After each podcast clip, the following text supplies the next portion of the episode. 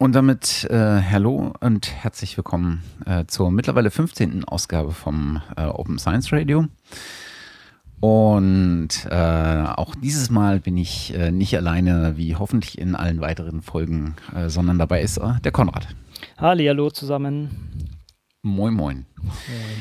moin. bevor wir in unser heutiges Thema einsteigen, denke ich, können wir ein bisschen Hausmeisterei betreiben. Einiges sogar, ja. Mhm. Denn äh, wir äh, haben sowohl ein bisschen Feedback bekommen zur letzten Folge, als auch einiges nachzutragen. Ähm, vorweggenommen, vielen, vielen Dank für äh, wieder Flatters, äh, Kommentare und Erwähnungen. Und in der Tat äh, fand sich bei den Erwähnungen doch einiges, was mich äh, ganz erstaunt hat. vielleicht, weil wir uns so exzessiv, exzessiv diesem Thema gewidmet haben. Mhm, da war ich auch ganz baff, was da alles kam. Ja, also es äh, hagelte, äh, also ist jetzt ein bisschen übertrieben, aber es kam schon einiges über Blätter rein. Ja, ja. Und ähm, dann gab es auch äh, einige Erwähnungen an äh, Stellen, die durchaus ähm, dafür geeignet sind, dass viele Leute dran vorbeikommen und mhm, genau. auf uns äh, aufmerksam werden. Also ich habe äh, zumindest was, was mir jetzt noch äh, hängen geblieben ist, ist die Erwähnung bei Methodisch Inkorrekt, ein äh, Podcast. Ich weiß gar nicht, ob ich den hier schon mal empfohlen habe. Falls nicht, möchte ich das ganz, ganz dringend tun. Äh, denn äh, die beiden äh, Wissenschaftler, ähm, die den machen, sind ganz großartig zusammen und machen etwas, was ich zum einen sehr authentisch finde, zum anderen äußerst unterhaltsam.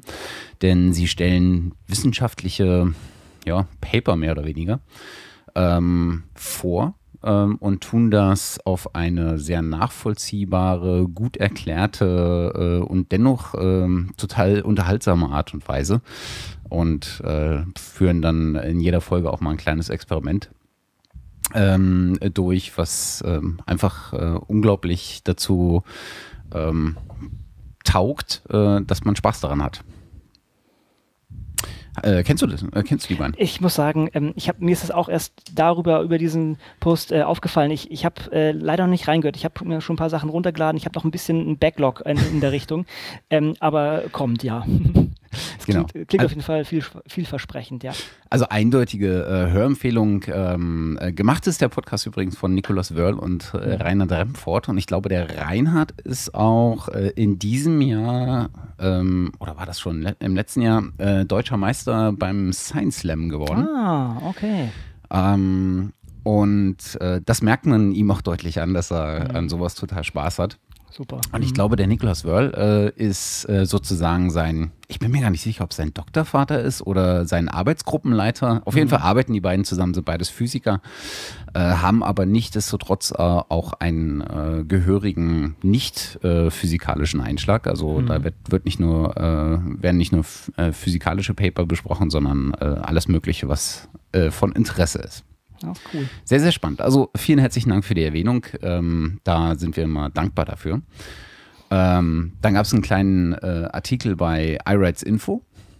Mhm. Äh, wer das Blog nicht kennt, ähm, äh, das äh, eines der deutschen Blogs äh, rund um ähm, das Urheberrecht und alles, was das ähm, ja, kreative Schaffen in der digitalen Welt, so wie sie es selber sagen, angeht.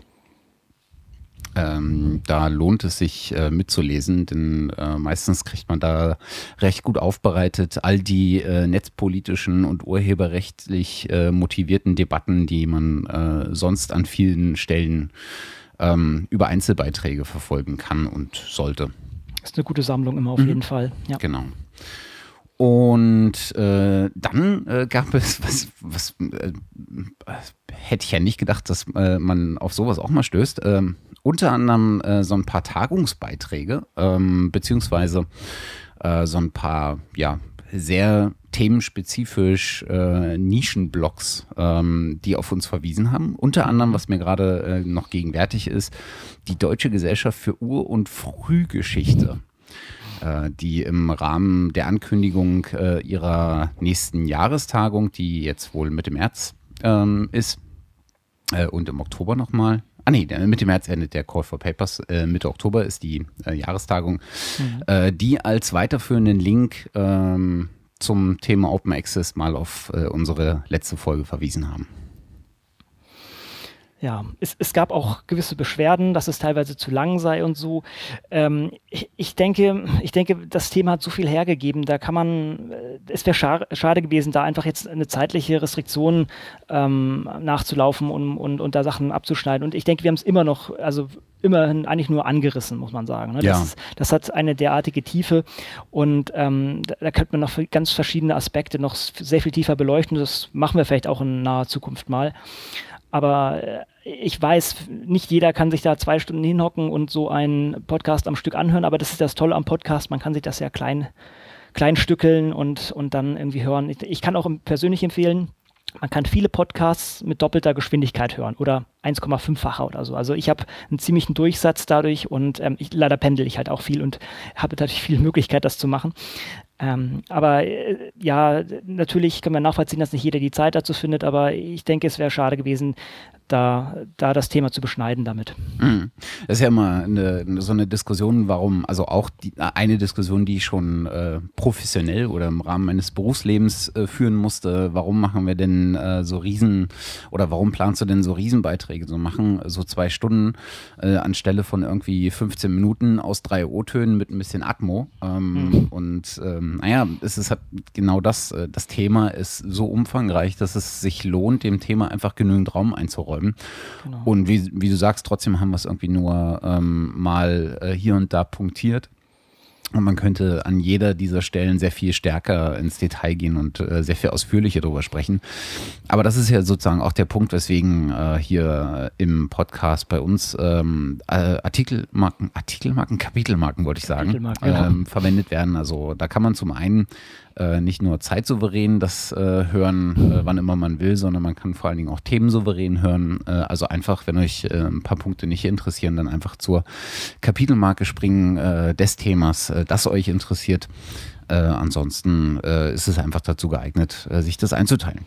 Genau. Und das ist, ich denke, Podcast füllt einfach eine Nische, die die öffentlichen oder allgemein die Radiosendungen oder was auch immer einfach nicht, nicht abdecken können, weil die eben diese Restriktionen haben. Und gerade als äh, in, in Podcasts finde ich immer sehr spannend, wenn halt Leute wirklich mal ein Thema richtig aufrollen. Und ich habe auch Podcasts, die, keine Ahnung, vier Stunden lang waren, schon angehört und äh, habe das nicht bereut. Also von daher, ja, danke fürs Feedback, aber ähm, ja, es, es, es, es war nötig. Ja, in der Tat. Und dann haben wir äh, ja schon in der letzten Folge angesprochen, dass wir so ein paar Dinge äh, einfach noch nachliefern werden. Ähm, das ist natürlich nicht untergegangen. Uh, und uh, werden wir jetzt auch tun. Uh, und im Nachtrag zur letzten Folge haben sich dann einfach noch ein paar Dinge ergeben, auf die wir ganz kurz noch eingehen wollen. Äh, das erste ist, glaube ich, wir wollten noch so ein paar Zahlen nachliefern. Genau. Ja, und die eigentlich die hat jemand anderes für uns nachgeliefert, wenn man das so möchte. Ne? Ja, in das der Tat. Nämlich, das ist immer praktisch, wenn man, äh, wenn man nicht selber nochmal nachforschen muss. Ja, der, ähm, der Ulrich Herb hat eine schöne Übersicht geschrieben, also äh, Synoptica unter Twitter ähm, oder auch sein Blog heißt so, und der hat mal in einem schönen Blogpost das mal aufgedröselt, äh, wie dann die Verteilung der verschiedenen Lizenzen ist. Äh, man hat sich da halt ähm, entsprechend das Repository Directory of Open Access Journals vorgenommen, das wir auch erwähnt haben, und hatte einfach mal ein paar Statistiken äh, dazu gemacht und hat halt äh, ge, ja, gezeigt, welche Lizenzen in welchen Mengen vertreten sind. Ich glaube, äh, CC BY war die meistgenutzte, ne? Mhm. mit 52 Prozent, wenn ich das hier korrekt sehe. Ähm, ne, äh, warte mal, hier sind 20 Prozent ähm, von dem Gesamten, aber unter irgendeiner CC-Lizenz 2052, genau. Also das ist, ist, ist das Gros und das ist eigentlich auch das Sinnvollste, würde ich persönlich halt sagen, weil da am wenigsten Restriktion dabei ist. Also CC BY, also Attribution oder äh, wie sagt man im Deutschen eigentlich? Anerkennung? Äh, äh, äh, Auszeichnung, Nennung, Namensnennung. Nennung, Nennung Namensnennung, ja. Namensnennung, genau. Ist einfach die geringste Restriktion und wie schon gesagt, da die Einheit in der Wissenschaft eigentlich äh, Attribut Attribution ist, ist das eigentlich das Beste. Alles andere sch ähm, schränkt die Sache ein. Wenn man jetzt Share Alike macht, also äh, Copyleft, dann hat man da wieder gewisse Zwänge. Ich weiß, jetzt kommt wieder, wieder der BSD versus GPL War, aber das hat halt gewisse Einschränkungen. Und alle anderen haben halt noch mehr Einschränkungen, auch dieses Non-Commercial und solche Sachen sind natürlich ja. auch da. Ich denke, es ist auf jeden Fall ein, ein, ein, schöner Überblick, der da gemacht wurde. Den würde ich jedem empfehlen, wenn er da mal einen Überblick äh, haben möchte zu dem Thema mhm. oder mal konkrete Zahlen irgendwo präsentieren möchte. Mhm. Und ich glaube, die Zahlen sind auch äh, nicht nur in der aufbereiteten Form äh, stehen zur Verfügung, sondern auch als äh, Sammlungsdatensatz, ähm, wenn mich nicht alles täuscht. Ähm, insofern äh, hat der Ulrich da äh, seinen eigenen äh, Prinzipien auch Genüge genau. getan. Sehr solide. Ja. solide was, Forschung. Was interessant ist, also äh, man hat den Effekt ja sehr, sehr oft, also zumindest im universitären Bereich, dass wenn man äh, Artikel oder äh, kleinere Arbeiten über Open Access oder über äh, Open Science liest, die Arbeiten selber dann auf einmal nicht mehr Open Access zur Verfügung stehen. Also da, äh, ich weiß nicht, inwiefern äh, das dann vielleicht auch ein bisschen, äh, ja, äh, bisschen die Schusseligkeit der Autoren ist. Mhm. Aber das ist natürlich wünschenswert, dass wenn man über Open Access berichtet, dann auch die entsprechende Arbeit vielleicht unter eine ähnliche Lizenz stellt.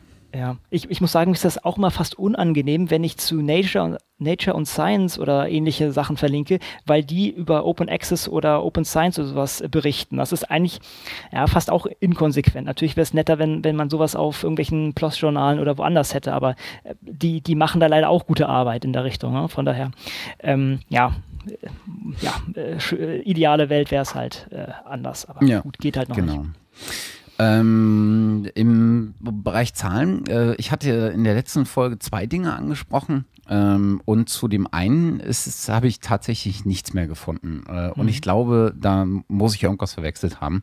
Denn ich hatte gesagt, irgendwo hatte ich, bin ich mal über einen Blogpost gestolpert, der äh, den äh, Open Access Markt ähm, so ein bisschen versucht, äh, zahlentechnisch abzuklopfen. Und ich habe einfach nichts mehr gefunden. Und in der Tat, äh, so na, selbst nach einer Stunde Suche, findest du ähm, sehr, sehr wenig, was den Gesamtmarkt betrifft. Ne? Also mhm. es gibt nahezu aus jedem äh, großen Publishing-Haus, sei es äh, Taylor oder ähm, äh, sei es äh, die Nature Publishing Group, ähm, gibt es sozusagen an irgendeiner Stelle mal ein bisschen Licht ins Dunkel und man zeigt auf, äh, wie viel äh, der eigenen Autoren unter welcher Lizenz publizieren, wie viel davon offen publizieren und so weiter und so fort. Das findet man über, äh, aber in der Tat nahezu nicht, oder zumindest habe ich nichts gefunden, über den gesamten Publishing-Markt. Insofern mhm. ähm, tut uns leid, ähm, aber äh, eine Lücke identifiziert, äh, identifiziert. Das heißt, äh, wer hier mal zur äh, Tat schreiten möchte, ist das sicherlich äh, sehr, sehr gern gesehen von vielen, vielen Menschen. Ich denke auch, dass das würde eine Menge Lorbeeren bringen. Genau. Mhm. Dürfte aber auch nicht so einfach sein. Nee, das ist, denke ich, relativ heterogen. Klar, man hat die großen Publisher, aber man hat da doch, doch sehr viele kleine. Das äh, wirklich ja, sauber durchzuführen und äh, komplett zu erschlagen, das ist sicher ein, ein, Mammutprojekt, ja. Aber ich denke schon, erste Näherungen wären da auch schon interessant, wenn man sich vielleicht die großen vornimmt. Mhm. Ja, genau. Genau. Und dann lief in der letzten Woche oder in den letzten, äh, seit wann haben wir produziert? Drei Wochen sind es, glaube ich, ja, äh, mhm. äh, knapp. Ähm, lief irgendwann mal äh, etwas äh, über den Weg, ähm, wo ich wieder dachte, hm, Tja, da haben wir es doch wieder. Das ist doch genau eins der Themen, äh, die, äh, die wir besprochen haben, warum Open Access eigentlich so sinnvoll ist. Genau, genau. Es ist sogar bei Fefe gelandet, muss man sagen. Ich weiß nicht, also ich denke mal, jeder kennt ja Fefes Blog, ähm, der jetzt nicht unbedingt für Open Science und sowas bekannt ist, aber ab und zu doch in, auch in der Richtung mal was sagt. Und zwar der äh, Peter Murray Rust, äh, der ist aus Cambridge. Das ist ein, ja, der, der ist sehr umtriebig in der Open Science Szene und äh, ist, glaube ich, auch relativ, ich würde ihn fast als relativ radikal bezeichnen und tritt damit auch häufig Leuten auf die Füße, aber ich denke, solche Persönlichkeiten sind auch wichtig. Und der hat ein Tool entwickelt, was ähm, ja, Papers äh, oder Paper oder Publikationen aus dem chemischen oder aus der chemischen ähm, Szene äh, sich vornimmt und dann Strukturformeln analysieren kann und sagen kann, oh, hier ist was falsch. Und ähm, das ist natürlich sehr interessant. Und er meint halt auch, oder ist jetzt hier wieder vor dem Dilemma, okay, es gibt viele äh, Journale die, oder Paper, da darf ich das eigentlich nicht machen, weil ich das Copyright verletze. Wobei eine chemische Formel eigentlich kein, keine Schöpfungshöhe hat von der, von der Sicht, sondern eigentlich ein, ein Datum darstellt und von daher nicht unter Copyright fällt. Wie auch, wie auch immer, hängt, hängt wahrscheinlich auch sehr von der ähm, Rechtsprechung ab, in der man sich gerade befindet. Aber es zeigt einfach mal wieder, hier haben wir Maschinen ähm, oder haben ja, Tools, die automatisch Sachen machen können, wenn sie den kompletten Korpus eines Papers zur Verfügung haben. Das heißt, auch die, die rechtlichen äh, Möglichkeiten haben, dieses Paper anzuschauen. Und wenn man halt nicht Open Access publiziert, dann fällt das eigene Paper da entsprechend raus. Und das wäre in diesem Fall sehr schade. Und ähm, es, wir, wir führen das mal wieder als Beispiel auf, warum Open Access sehr wichtig ist und nicht nur, äh, es nicht nur darum geht, dass Menschen Sachen lesen können, sondern auch Maschinen. Hm. Ich meine, was hier natürlich deutlich wird, ist der Punkt, dass man ein Stückchen weit einfach auch diesen Review-Prozess, den man ja braucht, um die äh, wissenschaftliche Qualität einfach auch garantieren zu können äh, bei äh, Veröffentlichungen, dass man den natürlich auch auf nicht nur menschliche Schultern ver äh, verlagern kann, sondern ein Stück weit äh, auch durch ähm, Technologie abfedern kann. Ne? Also Korrekt, in dem ja. Moment, wo ich einen Algorithmus habe, der mir beispielsweise, wie in diesem Beispiel, äh, chemische Formeln äh, prüft, sage ich jetzt mal ganz lapidar, äh, und abgleicht, ob die chemischen Formeln, die dort verwendet sind, überhaupt plausibel genug sind, äh, habe ich natürlich äh, sowas wie einen, eine, einen ersten Prozessschritt und äh, brauche mir danach im Prinzip ähm, die Paper nur angucken, die durch diesen Schritt durchgekommen sind. Genau ist vielleicht nicht immer gültig. Vielleicht gibt es auch irgendwann mal äh, den Fall, dass, ähm, dass eine unplausibel erscheinende Formel einfach trotzdem äh, sich am Ende als plausibel herausstellt, weil äh, da genau der, der, der, der Schritt der Wissensfindung stattgefunden hat und dass man das vorher hat einfach nicht äh, erwarten können. Aber man hat zumindest einen relativ guten Indikator. Genau, ich denke, so ein Fall, ich denke, die, mal, die, die organische Chemie ist ziemlich, oder zumindest diese diese Grundsätze sind ziemlich abgeklappert. Ja. Von daher, das wäre wirklich äh, groundbreaking, das wäre wirklich ein Novum. Das würde dann entsprechend auch in einem Anschreiben, also man hat ja so ein Coverletter, ähm, würde das entsprechend erwähnt werden, aber ja. das wäre schon eigen, ja. ja. Nee, klar, das ist, das ist auf jeden Fall ein guter Ansatz, da so einen Vorfilter zu schaffen, um, um Plausibilität äh, zu erzeugen. Das wäre jetzt nicht nur in diesem Feld möglich, sondern eigentlich auch an anderen, wo irgendwelche Computational-Sachen von, vonstatten gehen. Aber da kommen wir später sogar etwas näher dazu. Genau, das streift ja so äh, doch äh, sehr, sehr stark das, äh, das Thema, um das es dann heute hauptsächlich geht. Genau. Ja, dann äh, gab es noch eine, ja, doch relativ wichtige Meldung von PLOS. Die haben gesagt, äh, wer in naher Zukunft, ich meine jetzt ab März, bei uns publizieren möchte, also in einem von den vielen äh, PLOS-Journalen, der muss die Daten öffentlich verfügbar machen. Mhm. Und das ist, finde ich, einen sehr wichtigen, sehr ja, radikalen Schritt. Und das, damit haben sie sich nicht nur Freunde gemacht. Es gab unter oder auf Twitter diesen Hashtag PLOSFail ich muss ganz ehrlich sagen, ich habe das nicht in Gänze überblicken können und ich denke, da waren auch verschiedene Meinungen die, oder verschiedene äh, Motivationen, diesen Hashtag da zu wählen. Aber einige sagen halt zum Beispiel, es ist, äh, es ist zu hart und äh, Ploss wird sich damit ins eigene Fleisch schneiden und Leute damit vergraulen und ähm, nicht jeder kann das machen. Ich, ich sehe das ein, da gibt es sicher gewisse Probleme, aber ich denke, das ist einfach ein Schritt in die richtige Richtung und die muss jemand gehen und Ploss ist da einfach das Flaggschiff, was das machen kann. Mhm. Und die, die, sie werden wahrscheinlich Einbußen dadurch haben, aber dennoch denke ich, äh, gesamtkonzeptlich ist das ein wichtiger wichtiger Akt gewesen. Mhm. Naja, es ist, äh, ich meine, Ploss kann sich an der Stelle, glaube ich, einfach leisten, äh, weil äh, selbst wenn sie dann Einbußen haben, also von, von der, vom Verhältnis der Einreichungen, mhm. werden die sicherlich verkraftbar sein. Kommt natürlich auch immer ein bisschen darauf an. Ich meine, sie wollen natürlich auch auf die, die, die hochqualitativen Einreichungen nicht verzichten, ähm, mhm. weil das natürlich wiederum auf das, äh, auf die Reputation des, äh, des Journals oder der Journale ähm, äh, abzielt. Aber ähm, was sie einfach machen äh, als, diesen, als diesen radikalen Schritt ist ähm, zum einen, sie führen ihn ein und gewöhnen damit Leute, die ähm, entsprechend bei ihnen einreichen, genau daran. Äh, nämlich mhm. äh, wesentlich breiter und wesentlich offener zu denken. Äh, zum anderen stoßen sie einfach genau diese Debatte an. Und äh, PLOS war ja, hat sich ja auch in den vergangenen Jahren immer als, äh, als so ein Reibungspunkt herausgestellt, weil nicht alles, was dort äh, versucht wurde, war immer von Erfolg gekrönt. Mhm, aber was immer erfolgreich gewesen ist, ist die Diskussion darüber. Stimmt, das ist richtig. Dennoch denke ich, gerade bei Plus One, was ja sozusagen das finanzielle Zugpferd von der ganzen Geschichte ja. ist und die anderen Sachen ähm, crossfinanziert, da kann es sehr gut sein, dass Leute, die halt sagen, ach gut, jetzt, jetzt kriegen wir es nirgendwo anders unter, aber wir wollen die Daten raushaben, deshalb packen wir es jetzt auf Plus äh, One, ähm, dass die sich das nochmal überlegen, wenn sie wirklich alles rausrücken müssen.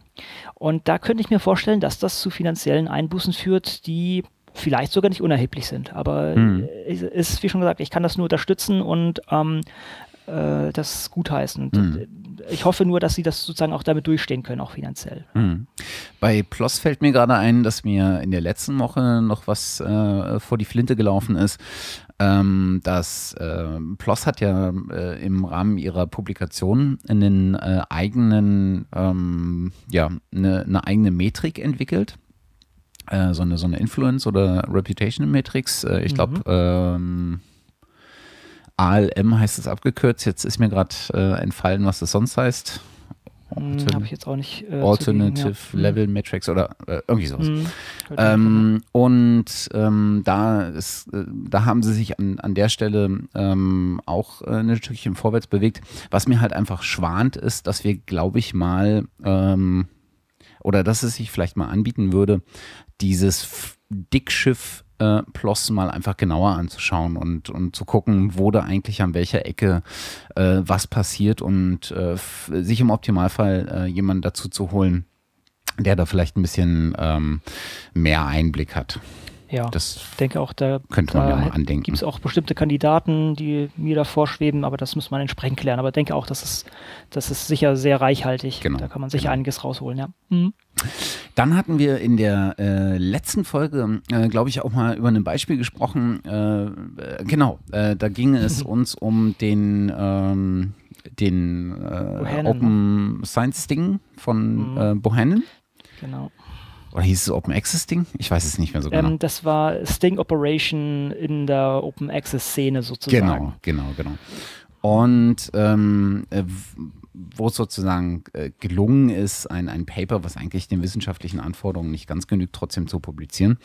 Ähm, eine Meldung aus der, äh, aus, aus der vorletzten Woche äh, kam da äh, ähnlich geartet von Nature, die jetzt einfach aus äh, ihrem eigenen Bestand ähm, Paper entfernen mussten. Und das nicht wenig. Ich glaube, es sind so 120. Mhm. Ähm, das sind allerdings äh, Conference Proceedings ähm, gewesen, äh, die, wenn ich es richtig verstanden habe, äh, gar nicht mehr ähm, von Personen geschrieben wurden, sondern die sozusagen äh, zusammen zusammen algorithmitisiert wurden. Genau, da gibt es da gibt's diese schöne Software, ich habe den Namen gerade nicht mehr parat, aber der, die ist schon relativ alt. Ähm, da kann man sich auch nochmal in, in der Geschichte zurückbewegen. Äh, das ist von ein paar äh, Computer Science Studenten mal geschrieben, das äh, Cygen, genau. Cygen, genau, ja. genau. Und äh, das, ist, das ist wirklich lustig. Die haben wenn ich mich jetzt recht entsinne, ich möchte mich hier leider jetzt nicht festnageln lassen, aber wenn ich mich recht entsinne, haben die mich auch für eine Computer Science Conference damit spaßeshalber äh, ähm, ähm, Artikel geschrieben, haben die eingerechnet, die äh, eingerechnet wurden, angenommen. Und dann haben sich halt weggeschmissen und haben halt das auch irgendwie äh, publik gemacht und daraufhin wurden wurden diese Paper wieder rejected, also wieder abgelehnt. Und dann haben die gesagt, okay, jetzt machen wir folgendes, in dem Hotel, wo die ganze, wo diese Konferenz stattfindet, gehen wir hin und halten unsere eigene kleine Konferenz nebenbei noch ab. Ja. Und dann haben die da ein bisschen PowerPoint-Karaoke gemacht, indem sie dann computergenerierte Vorträge gehalten haben und was dazu erzählt haben. Also sozusagen Slide kommt und das ist, ist sehr amüsant. Kann man, kann man sich mal wieder anschauen. Ich habe jetzt, äh, ist bei mir schon ein paar Jahre her, dass ich das gesehen habe, aber das war, glaube ich, echt lustig. Ja. ja. leider hat das jemand dann halt jetzt anderweitig genutzt, dieses Tool. Ja. Ähm, es traf übrigens nicht nur Nature, sondern auch äh, äh die IEEE hat es getroffen und Springer wohl auch.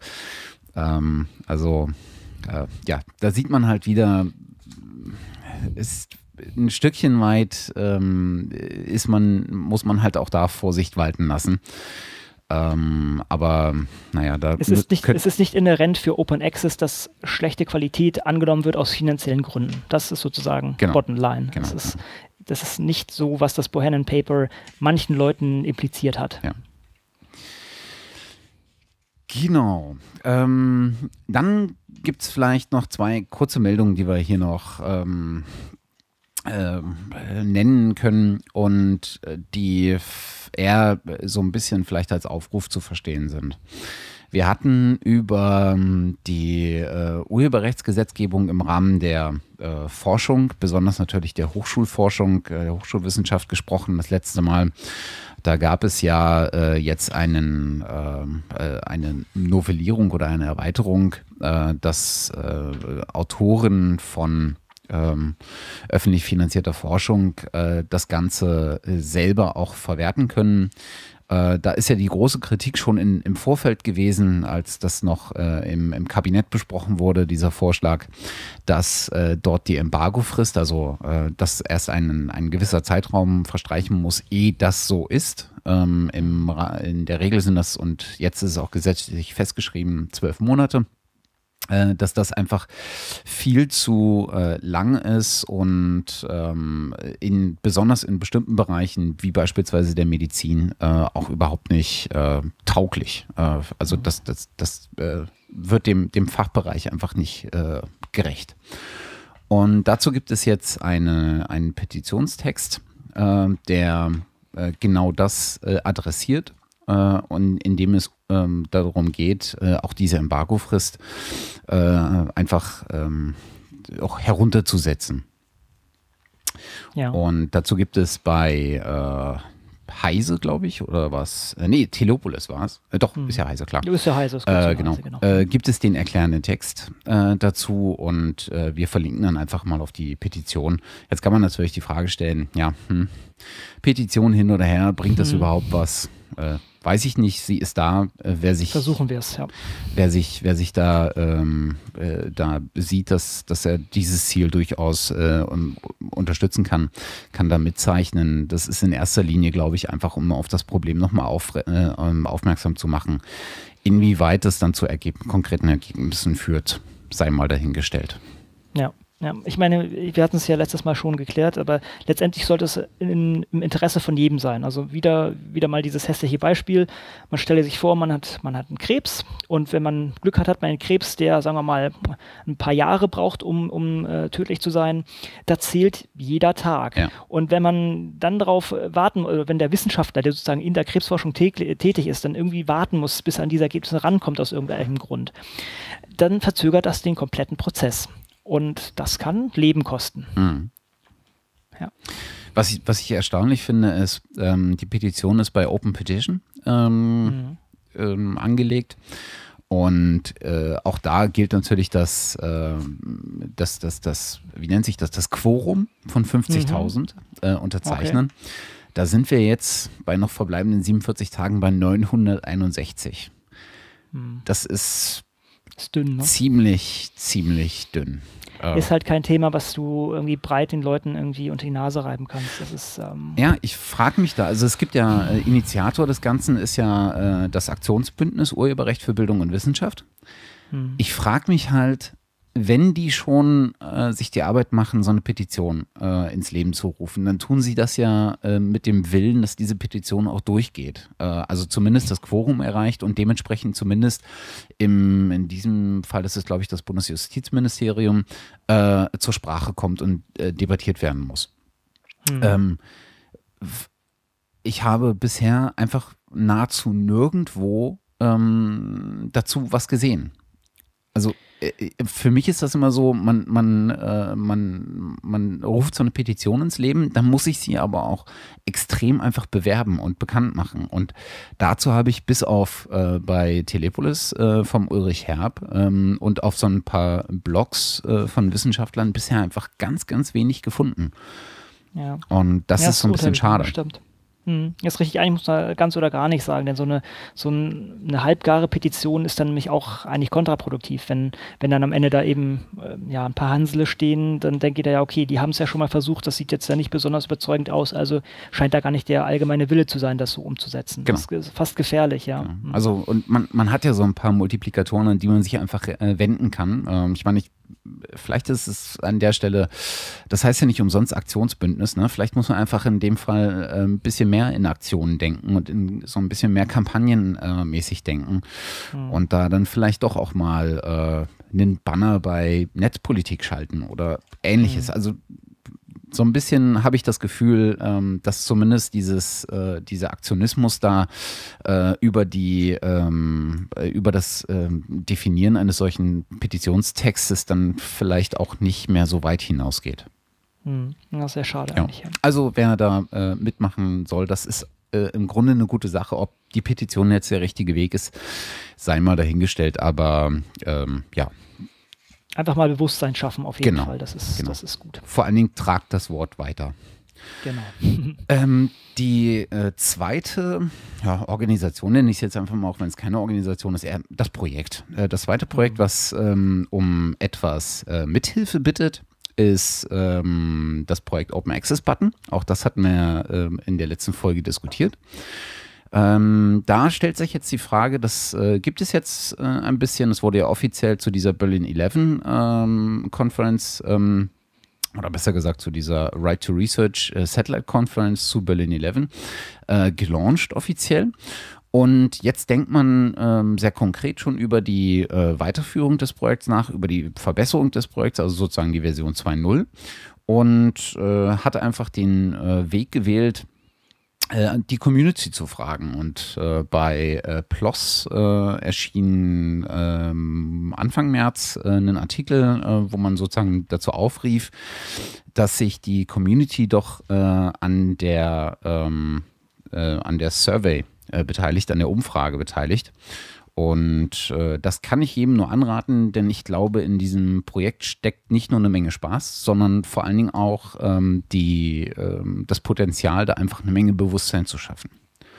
Genau, das ist ein guter Kristallisationskeim für weitere Aktionen ja. oder das kann sehr, sehr gut ausgebaut werden. Ja. Genau. Und was ich äh, darüber hinaus noch sehr sympathisch finde, ist einfach, äh, das ist ein äh, Team, was großteils aus Studenten äh, äh besteht, äh, die einfach äh, unglaublich sympathisch. Also wann immer ich da ähm, was drüber lese und da jemand von äh, denen zu Wort kommt, äh, das ist einfach, ähm, da merkt man halt einfach, dass es, da steckt Idealismus äh, zu gleichen Teilen äh, mit Spaß dahinter. Das ist äh, echt sympathisch.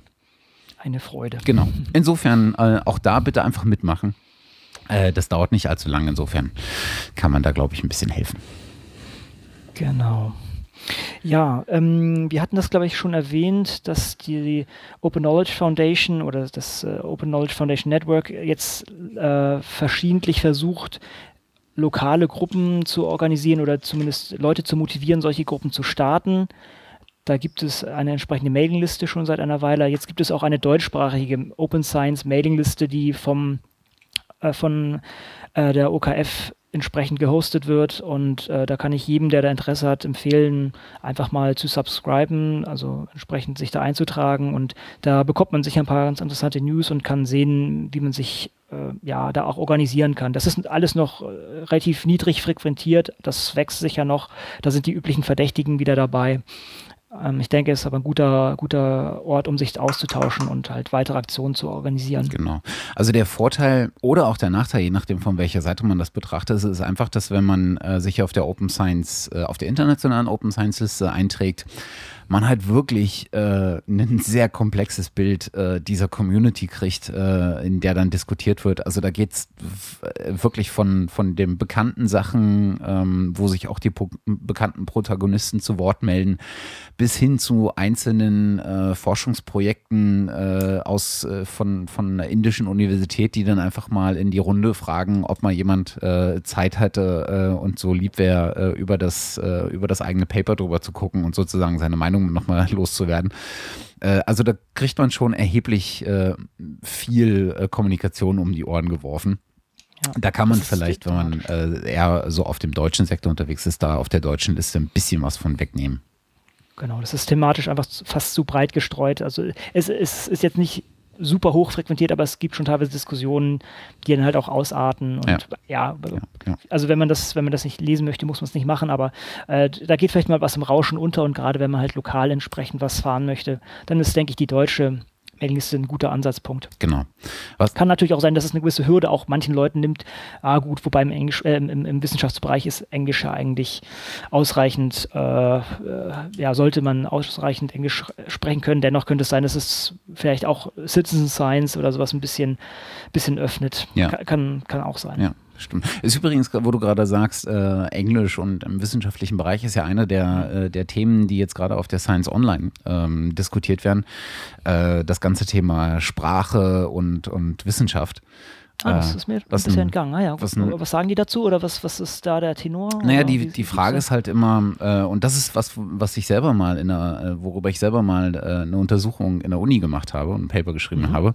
Oh. Ähm, klar ist, wenn du Englisch als Lingua Franca nimmst, äh, die einfach äh, weltweit eine sehr, sehr starke Verbreitung hat ähm, und im wissenschaftlichen Bereich äh, auch sehr stark verbreitet ist, gerade weil sie halt auch im, im äh, anderen gesellschaftlichen äh, Bereichen ähm, äh, stark frequentiert ist, ähm, bedeutet das halt, dass du, dass es gewisse Betrachtungen gibt, die dagegen sprechen würden. Das ist halt, dass du quasi so ein bisschen immer die Gefahr läufst, Leuten äh, den Zugang zur, äh, zu dieser, zu diesem wissenschaftlichen Circle, zu dieser Community ein Stückchen weit versperrst, die halt nicht in der Lage sind, äh, qualitativ äh, Englisch so äh, zu schreiben, dass sie ihre wissenschaftlichen Ideen auch äh, verkaufen können. Also es ist halt immer äh, die Diskussion, dass Leute, die in ihrer eigenen Sprache äh, veröffentlichen, aus, äh, aus welchen Gründen auch immer, halt in dieser internationalen wissenschaftlichen Community nicht berücksichtigt werden, weil sie klar äh, nicht verstanden werden und dementsprechend mhm. niemand auf sie zitiert.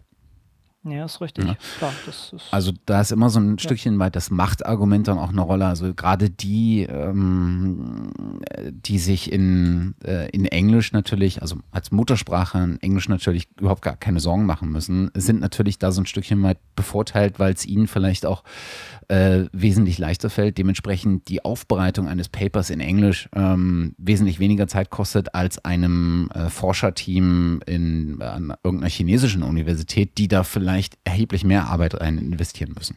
Absolut. Ja.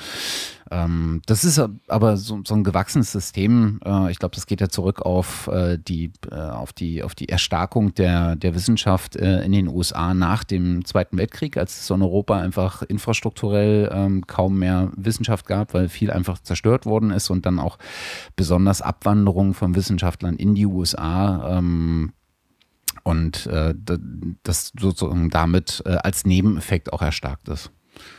Ja, ich denke, das wird sich auch so schnell nicht ändern. Von daher muss man eigentlich Wege finden, wie man äh, dahin gelangt. Letztendlich ist es eigentlich eine Bildungsfrage, genau, würde ich genau, mal sagen. Ja. Ne? Denn wenn, wenn Englisch halt, wenn jeder eine ausreichend gute Schulbildung hätte oder ja, sagen wir mal hätte, ähm, und da ausreichend mit Englischkenntnissen versorgt ist, dann ist da ein Zugang gegeben. Ne? Das ist, ja, ja ist, wie, wie, häufig fällt es leider auf Bildung wieder zurück. Oder ja. das heißt leider. Das ist natürlich theoretisch gut, aber ist halt nicht überall gegeben. Ja. Genau. Mhm. Ja, was haben wir sonst noch in dem Bereich? Es gibt äh, Stack Exchange, es sagt sicher jedem was. Letztendlich eine Frage-Antwort-Plattform, ähm, ursprünglich für den Softwareentwicklungsbereich, aber da gibt es mittlerweile für alle möglichen verschiedensten ähm, Thematiken, Themen, ähm, ja, eigene Unterplattformen. Und es wurde jetzt auch der Vorschlag gemacht, in, in eine äh, entsprechende Plattform für Open Science zu äh, aufzusetzen. Da braucht man ein gewisses, einen gewissen Support an, an Mitgliedern und das ist, glaube ich, jetzt auch noch am, am Laufen. Es gibt da auch Bedenken, das wurde, glaube ich, auch auf der Open Science äh, Mailingliste diskutiert, dass das halt nicht so offen ist, auch wenn die Datenbasis ähm, ich glaube, es ist CC BY lizenziert, ne? Stack Exchange. Ja, ich glaube, ja. Auf jeden, Fall, auf jeden Fall eine offene Lizenz. Äh, also zumindest das, was sozusagen reinkommt, ist entsprechend offen verfügbar. Dennoch ist es ein geschlossenes System von der Software her und da gab es halt gewisse Bedenken. Ich denke, es könnte sinnvoll sein. Es gibt auch einen zum Open Data und äh, da muss man natürlich schauen, wie viel Overlap gibt es oder wie viel Überlappung gibt es da um, und Redundanzen, ob das sinnvoll ist. Man kann sich da, denke ich mal, an der Diskussion beteiligen, ob das, ob das Sinn macht oder nicht. Ist auf jeden Fall spannend, dass es da mal vorgetragen wurde. Mhm. Und äh, da, äh, als Stack Exchange äh, hatte ich überhaupt nicht auf dem Schirm als ähm, relevant sozusagen für, für Wissenschaft. Aber es gibt ja sogar eins für, ah, wie heißt das, Academics ähm, meines Erachtens. Das ist manchmal gar nicht schlecht. Also keine Ahnung, kannst du, also sind interessante Fragen wie, keine Ahnung, äh, mein PhD-Supervisor, also mein, mein äh, Doktorvater ist ähm, irgendwie zu selten da und ich habe keine Supervision oder keine, keine, keine Betreuung. Wie kann ich da verfahren? Oder da werden verschiedenste Sachen gestellt, was eigentlich auch ganz äh, gar nicht schlecht ist. Also ich kann das auch empfehlen, da mal, mal drauf zu schauen. Also von was mache ich als Student bis was mache ich als Professor, was kann ich da machen? Also sozusagen die akademischen Gepflogenheiten oder, oder Probleme werden da ganz gut diskutiert, genau.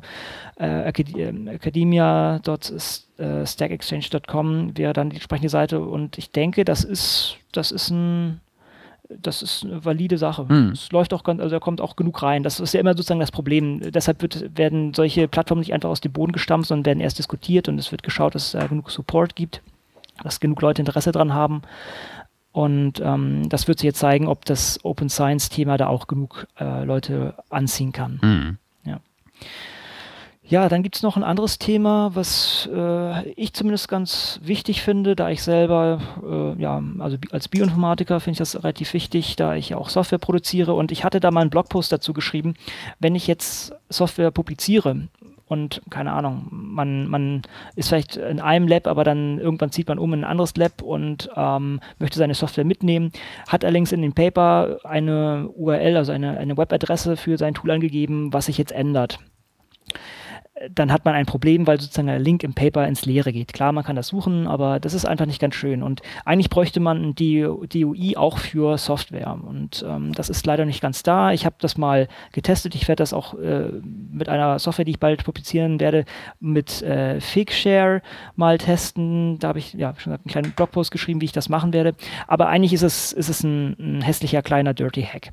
Und ähm, es gibt jetzt ein DFG-finanziertes Projekt, das heißt SciForge, in Anlehnung an SourceForge, eine relativ äh, weit genutzte äh, Plattform für Open-Source-Projekte, die genau das implementieren wollen. Ich habe da noch nicht viele Details gesehen. Da gibt es diesen einen Blogpost und die Seite selber, wo ein bisschen was dazu beschrieben wird. Das ist allerdings alles noch in den Kinderschuhen, aber es ist schön zu sehen, dass da Entwicklung äh, durchgeführt wird. Also ich würde sagen, wir bleiben am Ball und, und wenn es da mal was gibt, äh, kann man kann man sich das näher anschauen, denke ich. Mhm. Also an, an der Stelle, ähm, wenn man, wenn man halt noch nicht so richtig viel mit, äh, mit Software-Lizenzierung und sowas zu tun hatte, ähm, ist es von außen dann irgendwie schwer zu betrachten. Also das, äh, meine erste Assoziation war, warum denn jetzt nochmal eine eigene, ein eigenes äh, Lizenzmodell, wenn man doch äh, mit BSD und GNU GPL und sowas äh, freie Software-Lizenzen zur Verfügung hat. Aber ich glaube, da geht es halt explizit darum, äh, das auf die Wissenschaft zu, äh, zu lizenzieren, oder? Es geht gar nicht so sehr um die, um die Lizenzen. Es geht, also die, ich gehe mal davon aus, dass es alles muss alles Open Source sein, was, was da drauf hängt. Der Punkt ist eigentlich mehr, dass ähm, die so Sachen wie Versionierung. Es gibt Leute, die haben halt auf ihrer Uni-Homepage dann die letzte Version, aber du siehst halt nicht die, äh, also das ist kein ordentliches Software-Repository im Sinne eines zum Beispiel eines Git oder ähm, Mercurial ähm, sondern äh, einfach nur ein, ein, ein momentaner Dump. Und wenn du halt diese komplette Versionierungsgeschichte äh, hast, ist das vorteilhaft, weil du auch siehst, wie Sachen entstanden sind. Und du hast halt ein, ein, äh, ein, ein deutigen Identifier, wenn du halt ein DOI angeben kannst. Mhm. Und wenn das diese Plattform von vornherein mitgibt, dann ist das schon ein Fortschritt. Bei GitHub oder bei anderen Plattformen, sei es auch SourceForge, habe ich ja nicht die Möglichkeit. Da habe ich eine URL. Okay, die ist vielleicht mehr oder minder stabil, aber ähm, wenn man jetzt in einem Paper äh, entsprechend äh, so etwas einträgt und dann halt äh, umzieht oder keine Ahnung, eine Änderung vonstatten, äh, ein, vonstatten geht, dann wäre ein eine Weiterleitung im Sinne eines DU, einer DUI eigentlich sehr sinnvoll. Mhm. Verstehe, verstehe, verstehe. Also, also es, es, geht, es geht nicht um die Lizenzierung, sondern es geht eigentlich um die technische ähm, Verfolgung und inhaltliche Verfolgung von so einem Softwareprojekt. Ja, ja verstehe. Vielleicht machen die sogar noch mehr draus, aber das war mein Verständnis von der ganzen Sache. Oder da sehe ich auch eine große Lücke. Das ist eigentlich wirklich ein, eine, ein wichtiges Thema, was da angegangen wird. Okay. Was eigentlich äh, ganz äh, gut ist, weil das eine gute Überleitung äh, zu, genau. unserem, genau. zu unserem Hauptthema ist. Das liegt sehr nämlich gut, ja. sehr, sehr nah dran.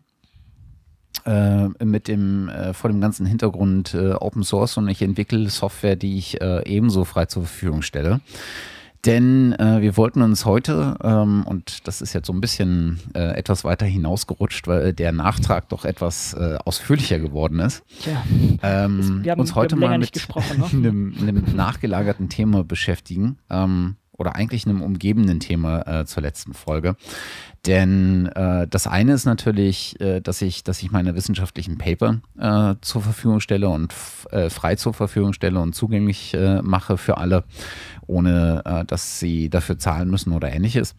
Ähm, das andere ist, ähm, die Überlegung, was mache ich denn mit allem, mit allen Informationen drumherum, die sinnvoll wären, um entweder das Paper zu verstehen und besser nachvollziehen zu können oder sogar, und das ist einer der Punkte, die schon sehr, sehr lange ähm, im Bereich der Wissenschaft eine Rolle spielen, äh, um sie reproduzierbar zu machen. Genau, letztendlich haben wir jetzt das Pferd von hinten aufgezäumt. Wir haben sozusagen angefangen mit äh, einer Beschreibung von Open Access, sozusagen das Ergebnis der wissenschaftlichen Arbeit soll offen zugänglich sein. Und jetzt gehen wir sozusagen einen Schritt zurück. Wie kommen wir denn zu dieser Publikation? Was sind eigentlich die Sachen, die gemacht wurden? Was, welche Daten traten auf? Was wurde, was wurde äh, durchgeführt und wie kommt man denn zu dem eigentlichen Wissen, was man dann in Form eines Papers äh, herausgeben möchte?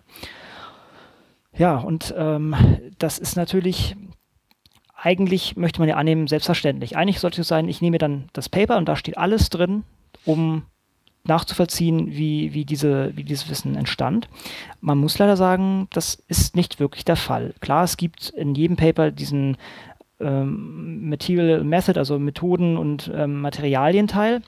Wer sich allerdings sowas mal wirklich angeschaut hat und ähm, das versucht nachzumachen, also ich habe eigentlich fast immer das Problem, und ich will mich da, da, wahrscheinlich auch nicht ausklammern mit meinen eigenen Papern. Ich konnte nicht jederzeit mich hinsetzen und exakt dieses Projekt sozusagen nachkochen. Also ist wirklich eigentlich utopisch. Ja. Aber diese Utopie ist eigentlich da, wo es hingehen sollte. Ja, soll heißen, ähm, jeder kann sich das Paper nehmen und exakt zu den gleichen Ergebnissen kommen, wenn er diese Sachen Schritt für Schritt nachvollzieht. Und da sind wir momentan leider nicht. Wir sind eigentlich in weiter Ferne. Ja.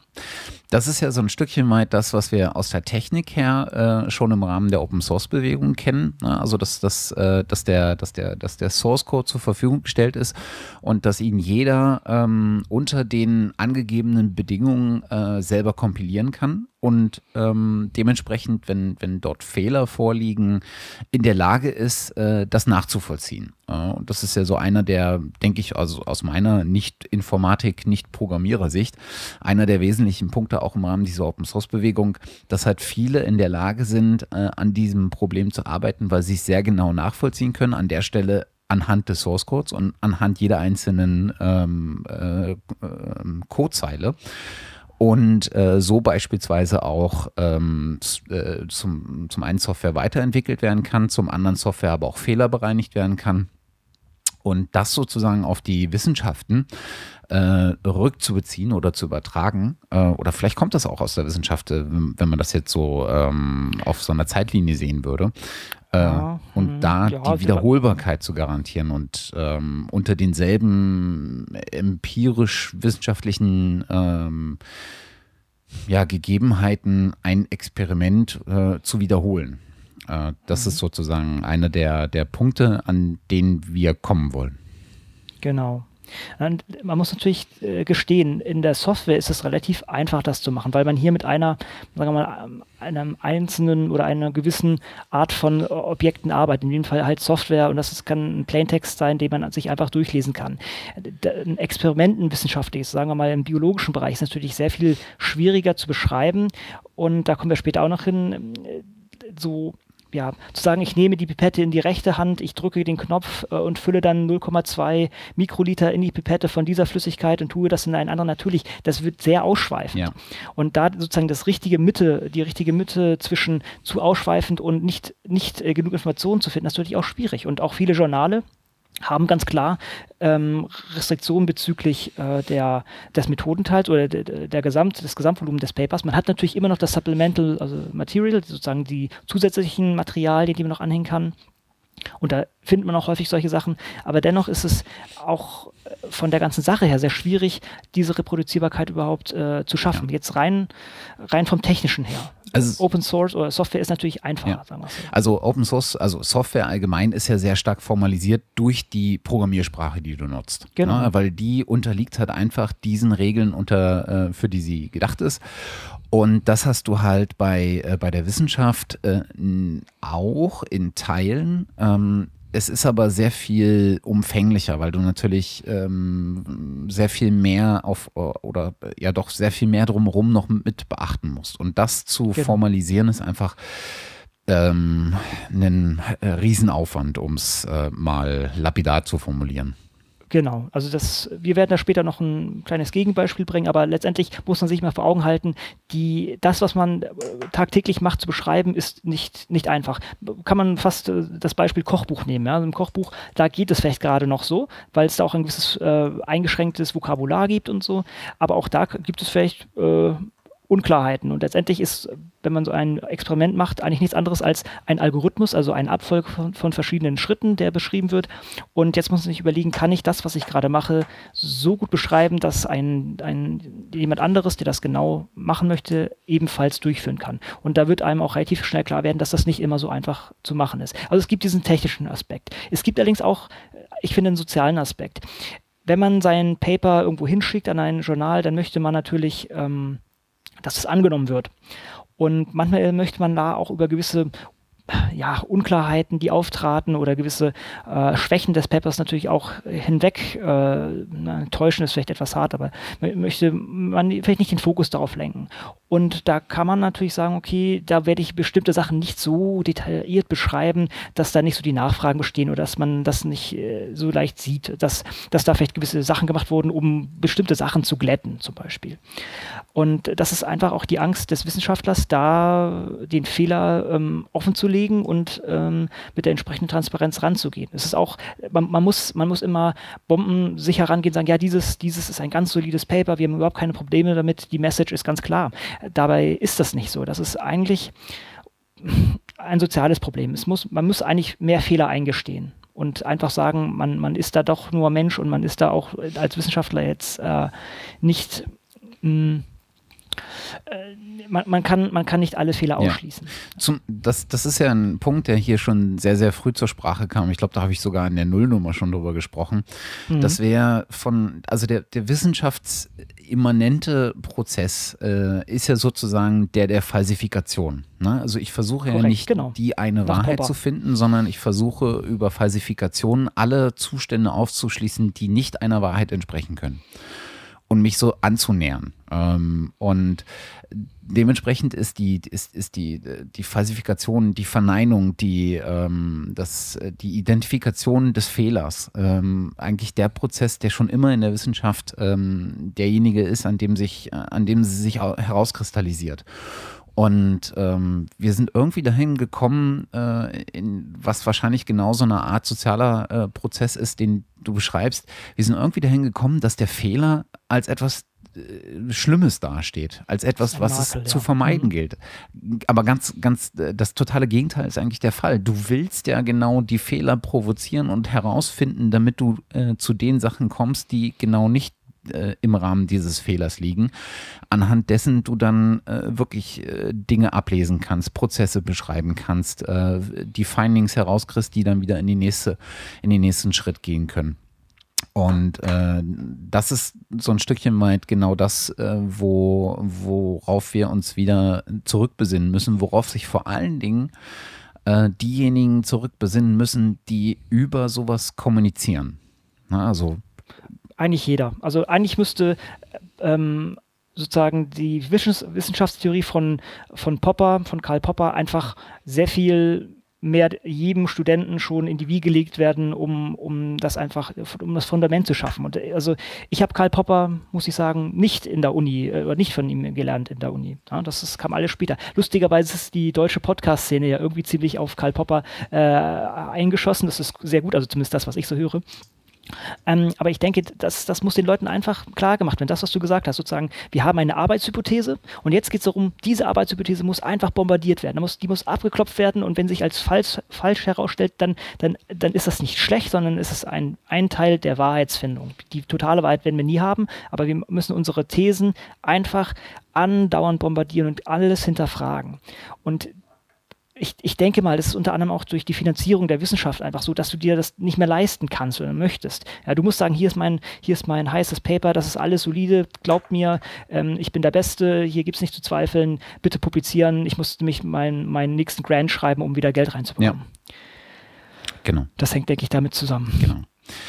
Der, äh, der, der dritte Punkt, den ich, ähm, den, den ich da sehen würde, äh, wenn wir jetzt sozusagen zwei identifiziert haben, ist ähm, einer, der ähm, total sinnvoll ist, der immer so ein bisschen schwer noch als wissenschaftlich ähm, zu, äh, zu begreifen ist, nämlich den der, der Wiederverwendung.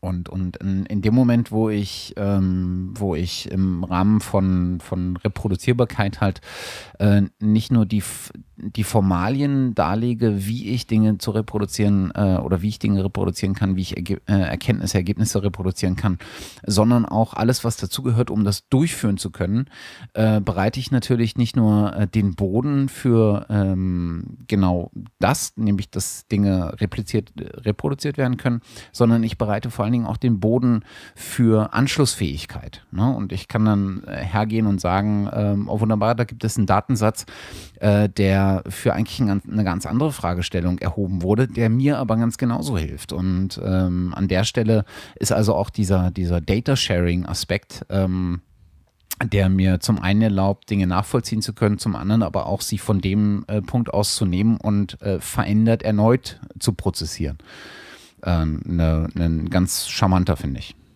Genau. Ja, man muss natürlich auch noch sagen, um wieder vielleicht auf, äh, darauf zurückzukommen, warum die Leute das auch nicht mhm. machen, ist, ähm, hm, wie sagen, wenn, wenn die Leute eine Methode entwickelt haben, die und da Energie reingesteckt haben, dann möchten sie damit vielleicht nicht nur ein Paper schreiben, sondern auch andere. Und wenn man das halt jetzt öffentlich hin, äh, ja, öffentlich beschreibt, dann können das andere genauso machen. Und ich äh, habe das mehrfach erlebt oder ich sehe das bei vielen Sachen, dass die äh, Reproduzierbarkeit wahrscheinlich auch aus dem Grunde nicht ähm, gegeben ist und explizit nicht äh, gewollt wird, um einfach noch mehr Paper aus einem Prozess äh, zu bekommen. Ja. ja man muss natürlich auch sagen, es gibt noch technisch gesehen noch andere Probleme. Also ich kann es aus der Bio, aus den Biowissenschaften erzählen, wenn Leute Experimente machen, dann können sie natürlich mit Standardchemikalien arbeiten, aber es gibt auch bestimmte proprietäre Kits, die halt verschiedene Chemikalien kombinieren und da ist auch teilweise gar nicht ganz klar, was drin ist. Also das ist äh, nicht unüblich. Das gleiche gilt auch für Geräte, als auch dann wieder, wieder zurückzukommen, für, für Software, dass Leute irgendwelche Tools oder irgendwelche Hilfsmittel nutzen, die eigentlich eine Blackbox darstellen. Und das ist ähm, macht die Sache natürlich für den Wissenschaftler einfacher, weil er sozusagen diese Mühe sich erspart, aber gesamtkonzeptlich kann das ein Problem darstellen, weil man eben nicht weiß, was genau passiert. Mhm. Also ein Mangel an Transparenz. Mhm. Auch da äh, hatte ich schon mal in einer der frühen Folgen ähm, erwähnt, da gibt es eine ganz spannende Entwicklung, die, glaube ich, so ein bisschen in der Open Source Bewegung äh, ruht oder sich aus der herauskristallisiert hat. Äh, das ganze Thema Do-it-yourself Biology.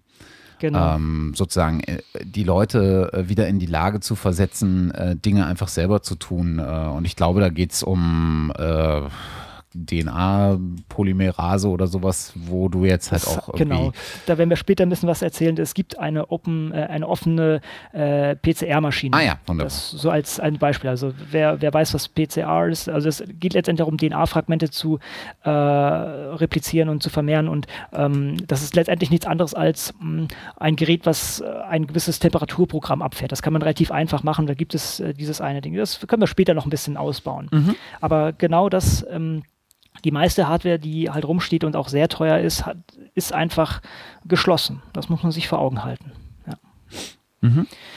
Ja, und das Problem, der, äh, was durch alle diese Sachen halt auftritt, ist, dass viele Sachen nicht, nicht äh, nachvollziehbar sind und ähm, das hat fatale Folgen. Und es gibt da ein schönes Beispiel oder ein ganzes Set an Beispielen. Das war, glaube ich, in ähm, ich überlege gerade das Journal äh, Nature Chemical Biology, die haben das mal aufgelistet, da gab's, es gab äh, verschiedene Publikationen, aber die haben halt zwei rausgekramt. Und die eine, äh, da ging es bei, darum, da hat, äh, glaube ich, Bayer hat ein paar Publikationen getestet und konnte, glaube ich, nur 11 Prozent nach, nachkochen. Soll heißen, die, da, da sind wirklich durch ein Peer Review gegangene Publikationen und dennoch konnte da nur ein Bruchteil von dem nachgebaut werden. Und das ist, das ist erschreckend. Also selbst, ich habe auch andere, ich hatte mal einen Vortrag gehört von einem, der auch aus, den, aus der Industrie kam und die meinten selber, lagen sie bei 50 oder, oder unter 50 Prozent. Ähm, und das ist, das ist eigentlich unglaublich, wenn man überlegt, dass da wirklich viele Ressourcen reingehen, dass das dann publiziert ist und dass die Leute, wenn sie das dann sinnvoll einsetzen wollen und darauf aufbauen wollen, diese Sachen nicht, nicht nachmachen können.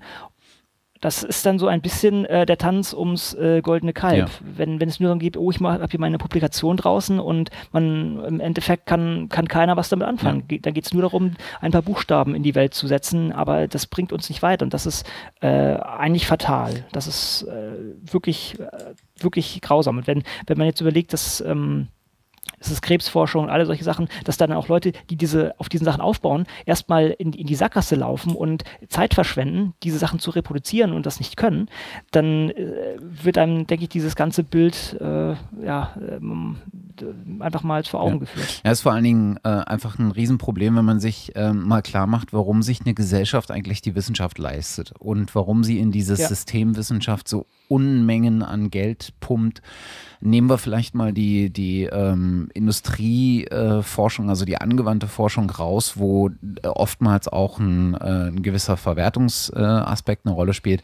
Aber Grundlagenforschung, ne? also warum äh, leistet sich äh, ein Staat ähm, eine, Grund, eine, eine Grundlagenforschung, eine Wissenschaft, die Grundlagenforschung betreibt, die ähm, Milliarden und Abermilliarden kostet, doch eigentlich nur aus dem Grund, um der Gesellschaft und den anderen Teilsystemen äh, oder damit die Wissenschaft den anderen Teilsystemen der Gesellschaft, sei es äh, zum Beispiel die Wirtschaft, sei es zum Beispiel äh, die, die, äh, die, die, breite, die breite Gesellschaft, also die Bevölkerung, Wissen zuzuführen und dieses Wissen operationalisierbar zu machen und daraus Problemlösungen zu erarbeiten. Und in dem Moment, wo das äh, sozusagen nicht mehr möglich ist, dass die anderen Teilsysteme genau dieses produzierte Wissen nicht mehr verstehen, nicht mehr nachvollziehen, nicht mehr reproduzieren können und daraus keine Handlungsempfehlungen, keine Problemlösungen äh, ableiten können, ist sozusagen die Existenz äh, von Wissenschaft und in dem spezifischen Fall vielleicht auch die Vergabe von, von Fördermitteln äh, einfach in Frage gestellt. Und ähm, das ist, das wäre ein Riesenproblem ich denke, das ist, ähm, wie soll ich das sagen, das ist äh, zum Glück weiß die breite Bevölkerung davon nicht. ja. Denn sonst müsste ich mir anhören, ach, ihr Wissenschaftler, ihr, ihr, ihr macht ja nur irgendwelche äh, Sachen, die, die uns gar nichts bringen. Genau. Ja. Und das ist fatal. Ja. Das ist fatal, wenn, wenn eine Gesellschaft, die eigentlich auf, also ich, ich ich zumindest empfinde mich in einer Wissensgesellschaft lebend, ähm, wenn da diese Zweifel und dann zu Rechte Zweifel auftreten, dann kann das fatal sein. Ja. ja. Wo man, wohin man halt äh, dann wieder kommt, ist, wenn, wenn man das ein Stückchen weiter denkt, ähm, ist das halt nicht nur äh, Kommunikationsabteilungen äh, den, den, den Zwang der äh, Legitimation äh, der Wissenschaft äh, in die Öffentlichkeit ähm, verspüren sollten, sondern eigentlich sollte dieser äh, Zwang als ähm, äh, von der gesamten Wissenschaft getragen werden. Ne? Also, und das mhm. ist ja genau das, wo Open Science äh, ansetzt, in all seinen Aspekten äh, dort für Transparenz zu schaffen, wo sie sinnvoll ist, nicht nur, äh, weil daraus äh, wahnsinnig viele andere positive Aspekte erwachsen können, sondern einfach auch so ein Stückchen weit der Legitimität wegen. Genau, eigentlich ist Open Science Wissenschaft, wie sie sein sollte. Eigentlich die, die Grundprinzipien der Wissenschaft sind offen ja. und transparent. Das ist wieder, auf, um auf Karl Popper zurückzukommen, das ist eigentlich wissenschaftsinhärent. Das ist ein Teil dieses ganzen wissenschaftlichen Prozesses, dass das jeder nachvollziehen kann. Und wir sind eigentlich auf Abwägen, wenn wir das nicht machen. Genau, genau.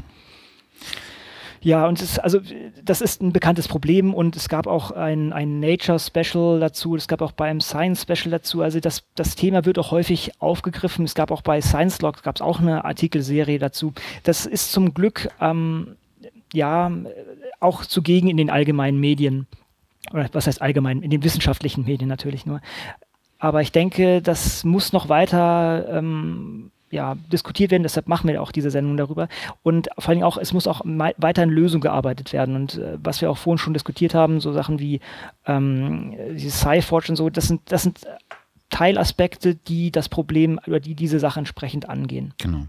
Also wir werden diese ganzen ähm, bereits existenten ähm, Artikelserien mal verlinken. Da genau. äh, gibt es dann jeweils äh, diverse Artikel ähm, zu. Äh, da kann man sich mal durchlesen. Äh, spannend fand ich äh, ganz, ganz schön. Äh, ich habe jetzt so ein paar Artikel nochmal aus dem Science Special von 2011 gelesen und dann aus mhm. dem Nature, Nature Special von mhm. 2013. Das natürlich so ein bisschen oder so ein Stückchen Mind of Nature gemünzt war. Aber ich fand schon, dass man die grundlegenden ähm, ja, äh, Punkte, die da zur Sprache kommen, haben sich halt nicht geändert. Du merkst aber, äh, oder zumindest glaube ich, herauslesen zu können, ähm, dass das dass in diesen zwei bis drei Jahren, die da unterschiedlich äh, mhm. oder die da ein Zeitunterschied äh, vorliegt, äh, dass sich da schon erheblich mehr getan hat. Also die Argumentation ist eine andere die Argumentation setzt sozusagen schon auf so ein Stückchen mehr Wissen, was man in, diesen, äh, in dieser Zeit aggregiert hat, auf.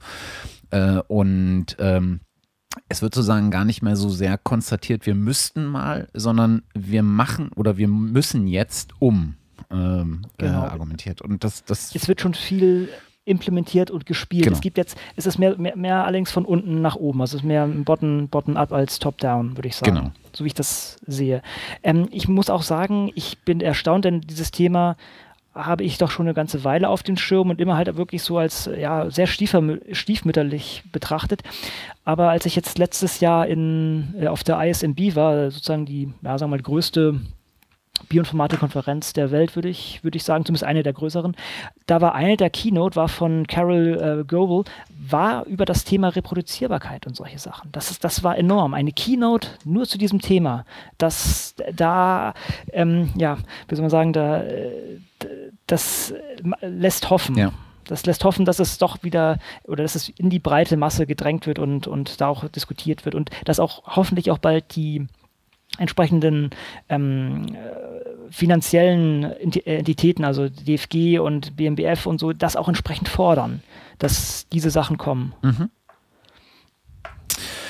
Ähm, du hast es gerade so in einem, in einem Nebensatz äh, erwähnt, ähm, aber ich glaube, das ist äh, genau der Punkt, an dem wir ansetzen können und vielleicht mal von diesem ähm, theoretischen Konstrukt, was wir, glaube ich, äh, nach meinem Empfinden ganz gut dargelegt haben, warum das eigentlich äh, so wichtig ist und, und warum wir das hier zum, zu einem Thema machen, über das wir mal explizit sprechen wollen. Äh, davon ein bisschen wegzukommen und hin mal zu konkreten Ansätzen. Denn du hast gerade ähm, gesagt, ähm, dass da existieren Ansätze und die kommen meistens genau nicht top-down, sondern die kommen so aus der Community.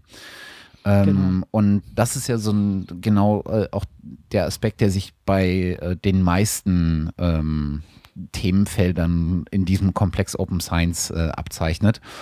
Und äh, ich denke, wir können eine ganze Reihe von, äh, mal eine ganze Reihe über Initiativen und, und äh, so Prinzipien, die sich da mittlerweile ähm, äh, herauskristallisiert haben, äh, die gefunden wurden, die diskutiert wurden, die zusammengeschrieben wurden, äh, aber auch über eine Reihe von, von Tools und äh, spannenden Projekten, die da äh, jetzt so existieren, ähm, äh, hier mal auflisten. Genau. Und man muss natürlich auch sagen, ähm, es gibt sicher einige generelle Prinzipien, die sicher für alle Communities, also wissenschaftliche Communities greifen. Dennoch gibt es auch sicher viele fachspezifische Lösungen oder Ansätze, die einfach nicht übertragbar sind. Das ist, äh, denke ich, äh, die ganze Spanne wird da, wird da zu bedenken sein, also von allgemeinen Sachen bis zu sehr spezifisch, weil einfach in diesem Feld nur diese Art von Daten oder sowas auftritt. Muss nicht immer äh, zugegenhalten, dass man ähm, da an verschiedenen Leveln arbeitet. Ja. Aber ein relativ bekanntes Prinzip ist das sogenannte äh, Pendant Principle oder Pendant Principles. Da geht es eigentlich darum, ähm, zu sagen, mit welcher Lizenz soll, sollen wir eigentlich arbeiten, wenn wir jetzt unsere Daten öffentlich machen wollen. Und es ist relativ klar, dass eigentlich jegliche Einschränkung hier negativ ist. Und deshalb sagen, sagt, sagen die Spencer Principles eigentlich, dass man Daten unter der Public Domain veröffentlichen soll oder äquivalent in, in Creative Commons wäre das CC0. Was so viel heißt wie, du kannst mit meinen Daten machen, was du willst, ich gebe jegliche ähm, Verbindung zu mir ab. Also es ist nicht mal, nicht mal Attribution ist damit gegeben. Also heißen, jeder kann damit machen, was er möchte, ohne irgendetwas, ohne dass der, der Urheber etwas davon einfordern kann. Ja. Also der, der, der, der, das Ganze ist in so einem Bereich, ähm, der, wie gehe ich eigentlich mit Daten um, wie stelle ich Daten zur Verfügung und zwar so, dass sie in so einem Open Science Gedanken so offen wie möglich sind. Ähm, also das, das hatten wir, glaube ich, auch das letzte Mal angesprochen, als wir über Lizenzen gesprochen haben. In dem Moment, wo ich eine Einschränkung mache, gehe ich einen Freiheitsgrad herunter. Und es kann genau dieser Freiheitsgrad sein, der ähm, verhindert, dass äh, Daten weiter genutzt werden, der verhindert, dass Daten ähm, ähm, wiederverwendet werden, dass, äh, dass neue, dass Daten bearbeitet und neue Ableitungen davon äh, äh gefunden werden. Und äh, Dependent Principles wie auch äh, andere äh, ähm, äh, ja, äh, Lizenzierungs-Guidelines für Daten, äh, es gibt da so eine von Open Definition beispielsweise, äh, sagen halt grundsätzlich, dass der, der größtmögliche Freiheitsgrad Grad, der größt ähm, oder der, der positivste Weg sein dürfte. Genau. Äh, Gerade erschienen ist übrigens ähm, die Joint Declaration äh, of Data Citation Principles. Äh, habe ich letzte Woche bloß mal ganz kurz an mir vorbeifliegen sehen. Habe jetzt noch nicht so richtig äh, tief reingucken können. Aber ähm, äh, im Prinzip ist das so ein, so ein äh, Stückchen weit so eine Reformulierung oder das, das Zusammenschreiben von Grundprinzipien, äh, die wichtig sind ähm, wenn man äh, mit Daten umgehen will, äh, gerade im Rahmen von, von Wissenschaft und Forschung. Äh, und äh, da gibt es auch eine, äh, eine ganze, in dem Fall eine ganze Liste von, von Menschen und Organisationen, äh, die das Ganze unterzeichnet haben und damit also auch klar ein ähm, äh, ein Statement abgegeben haben, äh, dass das äh, ein wünschenswerter, ein wünschenswertes Unterfangen, ein wünschenswerter Zustand ist, nach, mit Daten nach diesen Prinzipien zu verfahren. Hm, genau. Und man muss natürlich sagen, jetzt sind wir, hm, sind schon fast bei dem Endprodukt gerade hängen geblieben. Soll heißen, offene Daten. Das heißt, ich, ich, publiziere mein Paper und hier sind die Daten dazu. Das ist schon mal sehr löblich, wenn man das hinbekommt. Ja? Das heißt, man, man packt wirklich alles, was man produziert hat, raus. Jetzt ist der nächste Schritt eigentlich, zu dokumentieren, wie komme ich von meinem Start des Projektes eigentlich zu diesen Daten, die ich nun publiziere. Und da ist der Begriff Data Lineage, auch ähm, Data Provenance das Schlagwort oder äh, ist, ist, wäre hier zu nennen.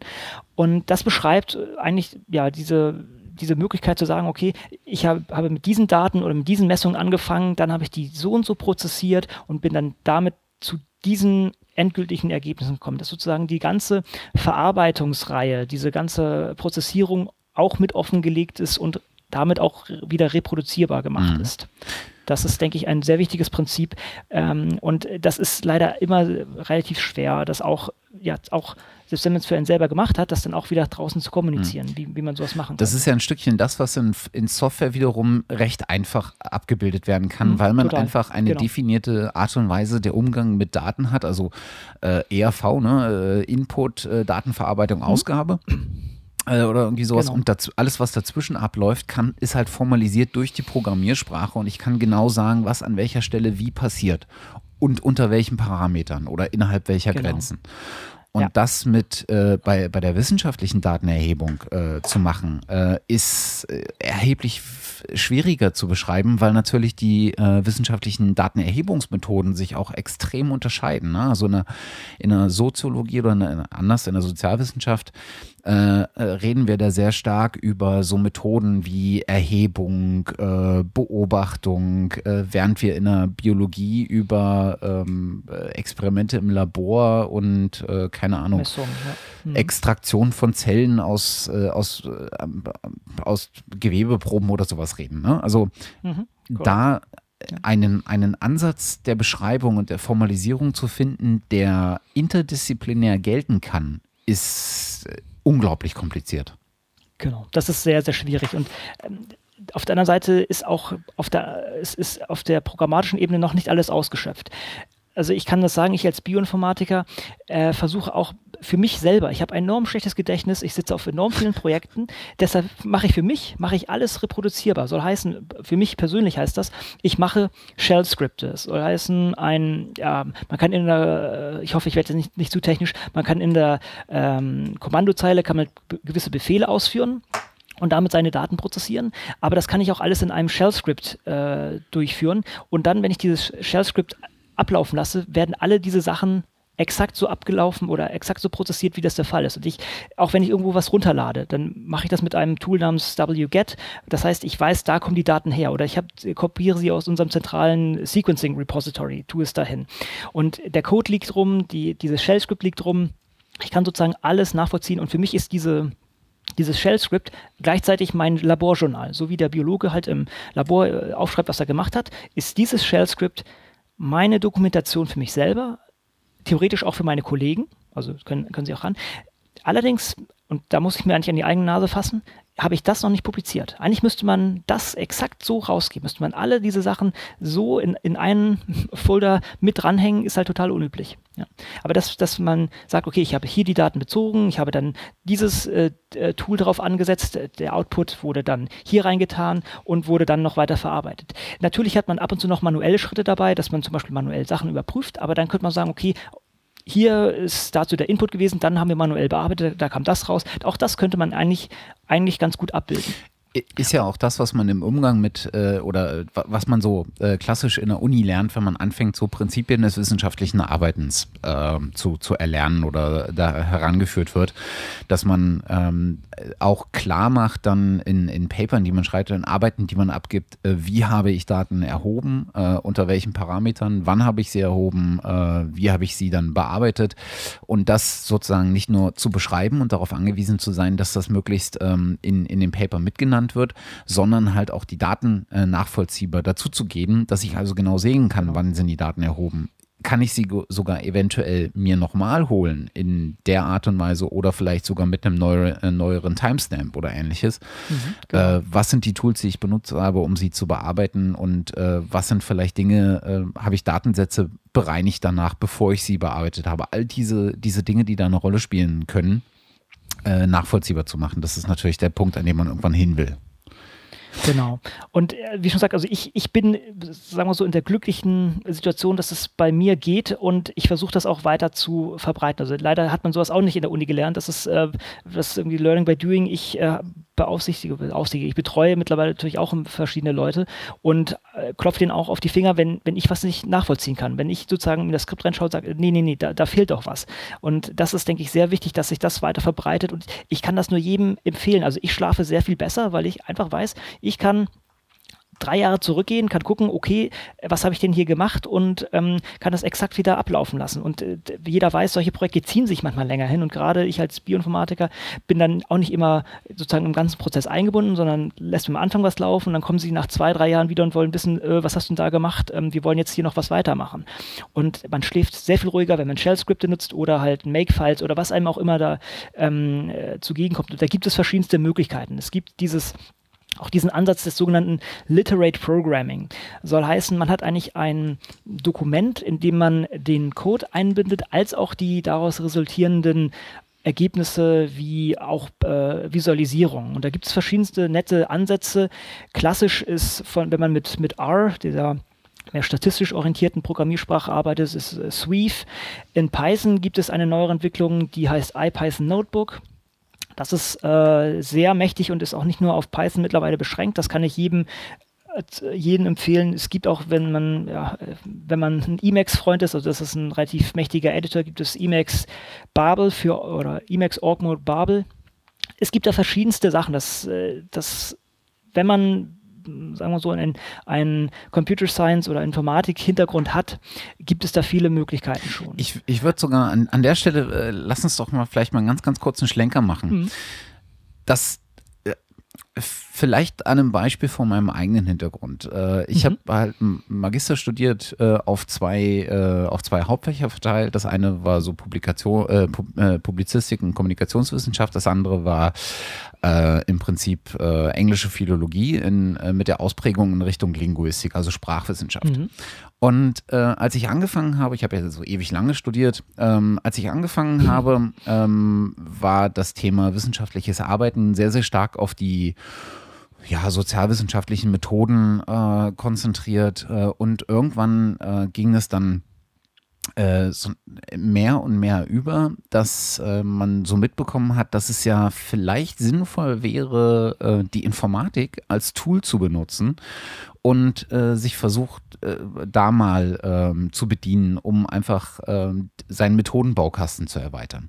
Und äh, am Ende, gerade in der, in der Linguistik, ist das durchaus äh, verbreitet, also so Computerlinguistik zu machen, dass man, äh, mhm. dass man auch große Datensätze an äh, also so, oder in der Korpuslinguistik hat man das oft, dass man ganze Sprachdatensätze mhm. äh, nach bestimmten Mustern abarbeiten kann, dass man äh, da Analysen drüber fahren kann, dass man statistische Erhebungen machen kann. Also da gibt es, das, das, das, das Toolset ist da unglaublich breit.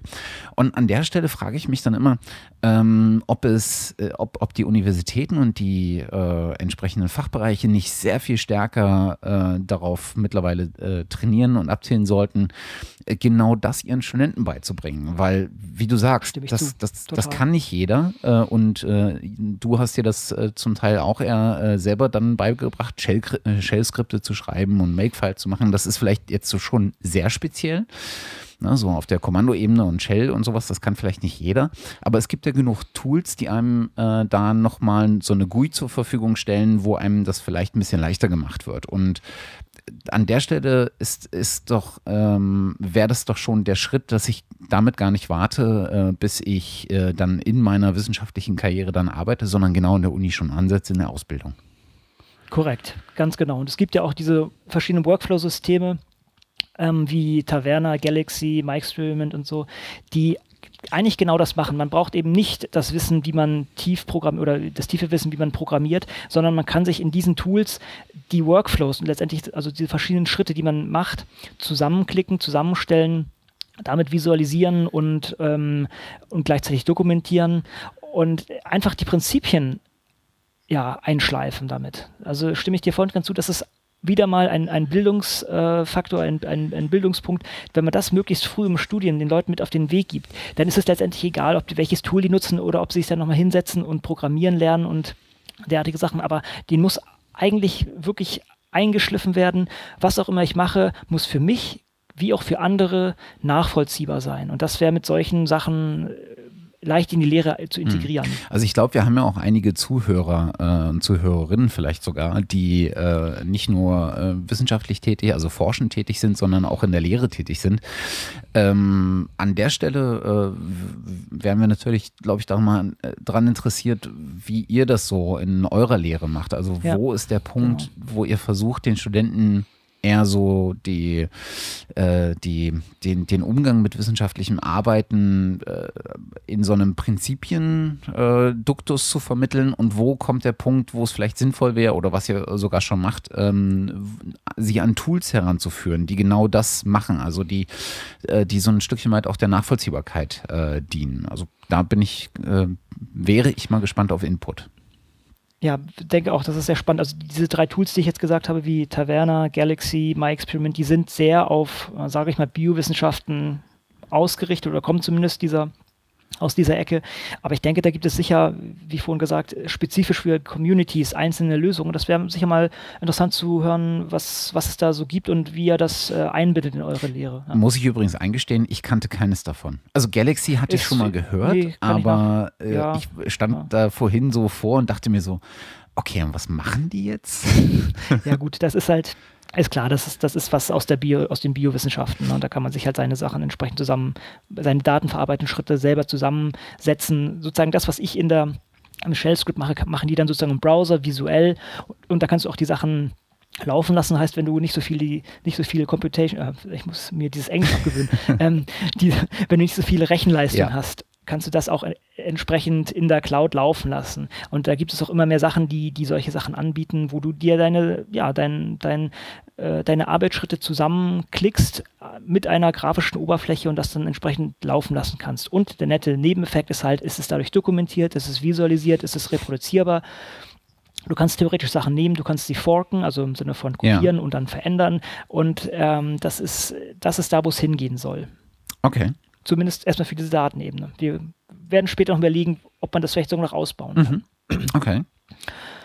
Gut, das heißt, wir können jetzt, ja, wir springen schon fast nicht wieder ein bisschen zurück. Man muss nur überlegen, okay, wir haben jetzt mal überlegt, wie kann man unsere Daten denn ähm, erzeugen und wie kann man das, diesen, diesen Weg dorthin deutlich machen. Aber wenn man jetzt diese Daten hat, muss man sie auch irgendwo unterbringen. Und vielleicht wissen viele von euch, ja, man kann an ein Paper ein Supplemental Material, also zusätzliches Material anhängen, aber wenn man jetzt, ähm, sagen wir mal, ein humanes Genom sequenziert hat oder was in der Art, dann kann man nicht einfach locker mal drei Gigabyte an so ein Paper hinten dran flanschen. Da gibt es bessere Lösungen. Und im Allgemeinen stellen das bestimmte Repositories dar. Also da gibt es, ich kann auch wieder aus den Biowissenschaften, halt sagen, äh, sei es Trace Archive für Sequenzierung, aber wir haben da ein paar Sachen jetzt mal zusammengesammelt. Du hast ja auch zum Beispiel noch ein, eine Datenbank ähm, oder ein, ein Data Repository aufgetan. Genau. Also es gibt halt einfach, äh, hatten wir, glaube ich, in der letzten Folge ähm, auch angesprochen, dass sozusagen der erste Einstieg auch in, in, in das zur Verfügung stellen von Daten oftmals so ein Infrastruktureinstieg ist oder ein Einstieg über die genau. Infrastrukturmaßnahme. Ne? Also das zur Verfügung stellen von entsprechenden ähm, äh, Repositories, ähm, in, äh, wo Daten einfach hinterlegt werden können. Und dieser Repository-Gedanke kommt ja äh, äh glaube ich, äh, ursprünglich aus genau aus dieser, aus so einer institutionellen Denke heraus, dass ähm, Institutionen irgendwann gesagt haben, okay, äh, ich habe einen Wissenschaftler in der und der Abteilung sitzen, der hat da äh, riesen Datensätze und Ergebnisse äh, produziert. Äh, das möchte ich zumindest, dass, äh, dass die eigenen Wissenschaftler, also die Wissenschaft, die anderen Wissenschaftler innerhalb meiner Institution äh, darauf zugreifen können. Also lege ich das an einer zentralen Stelle ab, ähm, habe damit ähm, ein Stückchen weit noch andere positive Effekte, nämlich dass ich verhindere, dass Daten redundant vorliegen und wenn Daten redundant vorliegen, kann es natürlich auch immer immer sein, dass sie irgendwann mal bearbeitet werden, nicht mehr vollständig vorliegen. Und so schleichen sich einfach äh, Konflikte ähm, oder, oder sogar Fehler ein. Und in dem Moment, wo ich sie zentral ablege, äh, habe ich natürlich auch die äh, so, ein, so ein Stückchen weit äh, eine gewisse Kontrolle, ähm, wer darauf zugreift, was damit passiert, kann es zumindest nachvollziehen. Und ähm, das ging in Deutschland schon recht früh los. Äh, ich glaube, die Max-Planck-Gesellschaft hat schon sehr, sehr früh angefangen, äh, Repositories ähm, dann äh, anzulegen und vor allen Dingen sie auch dann zu öffnen nach außen, weil der Schritt dann zu sagen, ich spreng jetzt die oder ich gehe mal äh, außerhalb meiner institutionellen Grenzen und sage, ich öffne das auch für andere Interessierte. Ähm, das ist der, der Schritt, den, den, den man schon recht früh beobachten konnte in Deutschland. Und es gibt eine ganze Reihe von äh, Repositories oder auch Forschungsdatenportalen, also äh, wo vielleicht äh, der ist eher so ein, so, ein, so ein Suchmaschinengedanke oder so ein Hub dann, also so ein Forschungsdatenportal kann dann durchaus auch auf mehrere äh, Repositories verweisen und kann sie vielleicht auch durchsuchbar machen. Ähm, da einfach anzugreifen und äh, zum einen äh, Repositories eher auffindbar zu machen, zum anderen sie vielleicht sogar untereinander zu vernetzen. Und äh, es gibt ähm, mit, äh, es gibt da verschiedene Initiativen. Ähm, ich nehme vielleicht eins noch vorweg und zwar äh, gibt es eine, ähm, wenn man sowas sich mal angucken will, denn da, das hat man gar nicht auf dem Schirm, wie zahlreich solche Repositories eigentlich sind. Der Henning Krause äh, der ähm, bei der äh, Helmholtz-Gemeinschaft äh, in der äh, Kommunikation äh, arbeitet. Äh, der hat das mal für die ähm, Helmholtz-Gemeinschaft zusammengetragen. Und zwar hat er ähm, Ende 2013 einen Blogbeitrag auf seinem eigenen, auf seinem privaten Blog geschrieben, wo er ähm, jetzt aus dem Hintergrund, äh, das mal für Datenjournalismus zur Verfügung zu stellen, mal eine Linkliste geschrieben hat auf die äh, oder in der er auf äh, die Forschungsdatenportale, die es innerhalb von Helmholtz gibt, einfach äh, verlinkt. Und da kommt schon eine ganze äh, Menge bei rum. Also eins der bekanntesten oder das, was man vielleicht noch am ehesten kennt, weil man es vielleicht mal irgendwo gehört hat, ist Pangea. Es ist so, eine, ja. äh, so, ein, so, ein, äh, so ein Repository, äh, wo es um ähm, Geowissenschaften, also Earth and Environmental Sciences, äh, das mag vielleicht nicht nur Geowissenschaften sein, aber äh, so in die Richtung äh, geht und wo man unglaublich äh, viele, viele Daten, Datensätze findet. Und da gibt es eine ganze Reihe von. Und dadurch, dass es so viele äh, gibt und dann entsprechend Daten an ganz vielen Stellen äh, vorhanden sein können, ähm, sieht man jetzt zunehmend, ähm, dass, dass so zentrale Instanzen entstehen, ähm, die sowas zugänglich machen, die sowas zentralisieren im Sinne von den, den Zugang dazu zentralisieren, also zusammenführen, äh, wo finde ich denn was? Ähm, und eine dieser Organisationen oder eine dieser Initiativen ist äh, Re3Data, also äh, re3data.org. Äh, was so ein bisschen funktioniert wie so ein, wie so ein äh, ja, so ein Registry, ähm, die auf ganz verschiedene äh, Repositories verweist. Äh, das Ganze gibt es auch auf EU-Ebene, hat man letztes Mal auch schon erwähnt, mit OpenAir, also ähm, zu gucken, wie man, wie man das auf EU-Ebene zusammenführt und da die unterschiedlich existierenden äh, Repositories ähm, zum einen vernetzt, verlinkt, äh, zum anderen aber auch vielleicht überlegt, äh, ob man sie nicht äh, auf eine gemeinsame Infrastruktur und in dem Fall ist es dann halt wirklich die technische Infrastruktur stellt, äh, um auch dann anzufangen, gemeinsame Standards zu entwickeln und ähnliches. Mhm.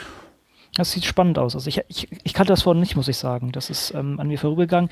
Ähm, ich kann es halt aus den Biowissenschaften wieder sagen, das, was ich vorhin schon auch gesagt habe, NCBI und hat sehr viele Sachen, zum Beispiel NCBI Trace und so oder Geo und ähm, die haben halt das würde ich fast auch so als, als äh, als, äh, wie sagt man, als Dachorganisation mhm. sehen oder Dach, Dach-Webseite, wo man hingehen kann, wo die dann die einzelnen Datenbanken, sei es halt Geo, sei es Trace Archive und sowas, dann nochmal listen. Das gleiche gibt es auch vom EBI, also sozusagen mal vom, vom europäischen ähm, Teil her, dass man viele kleine oder viele, nicht kleine, würde ich sagen mal, viele unterschiedliche Repositories für spezifische Datentypen hat und dann sozusagen grob ein, ein Interface gibt, wo man dann diese Sachen durchsuchen ja. kann, was ja sehr sinnvoll ist, genau.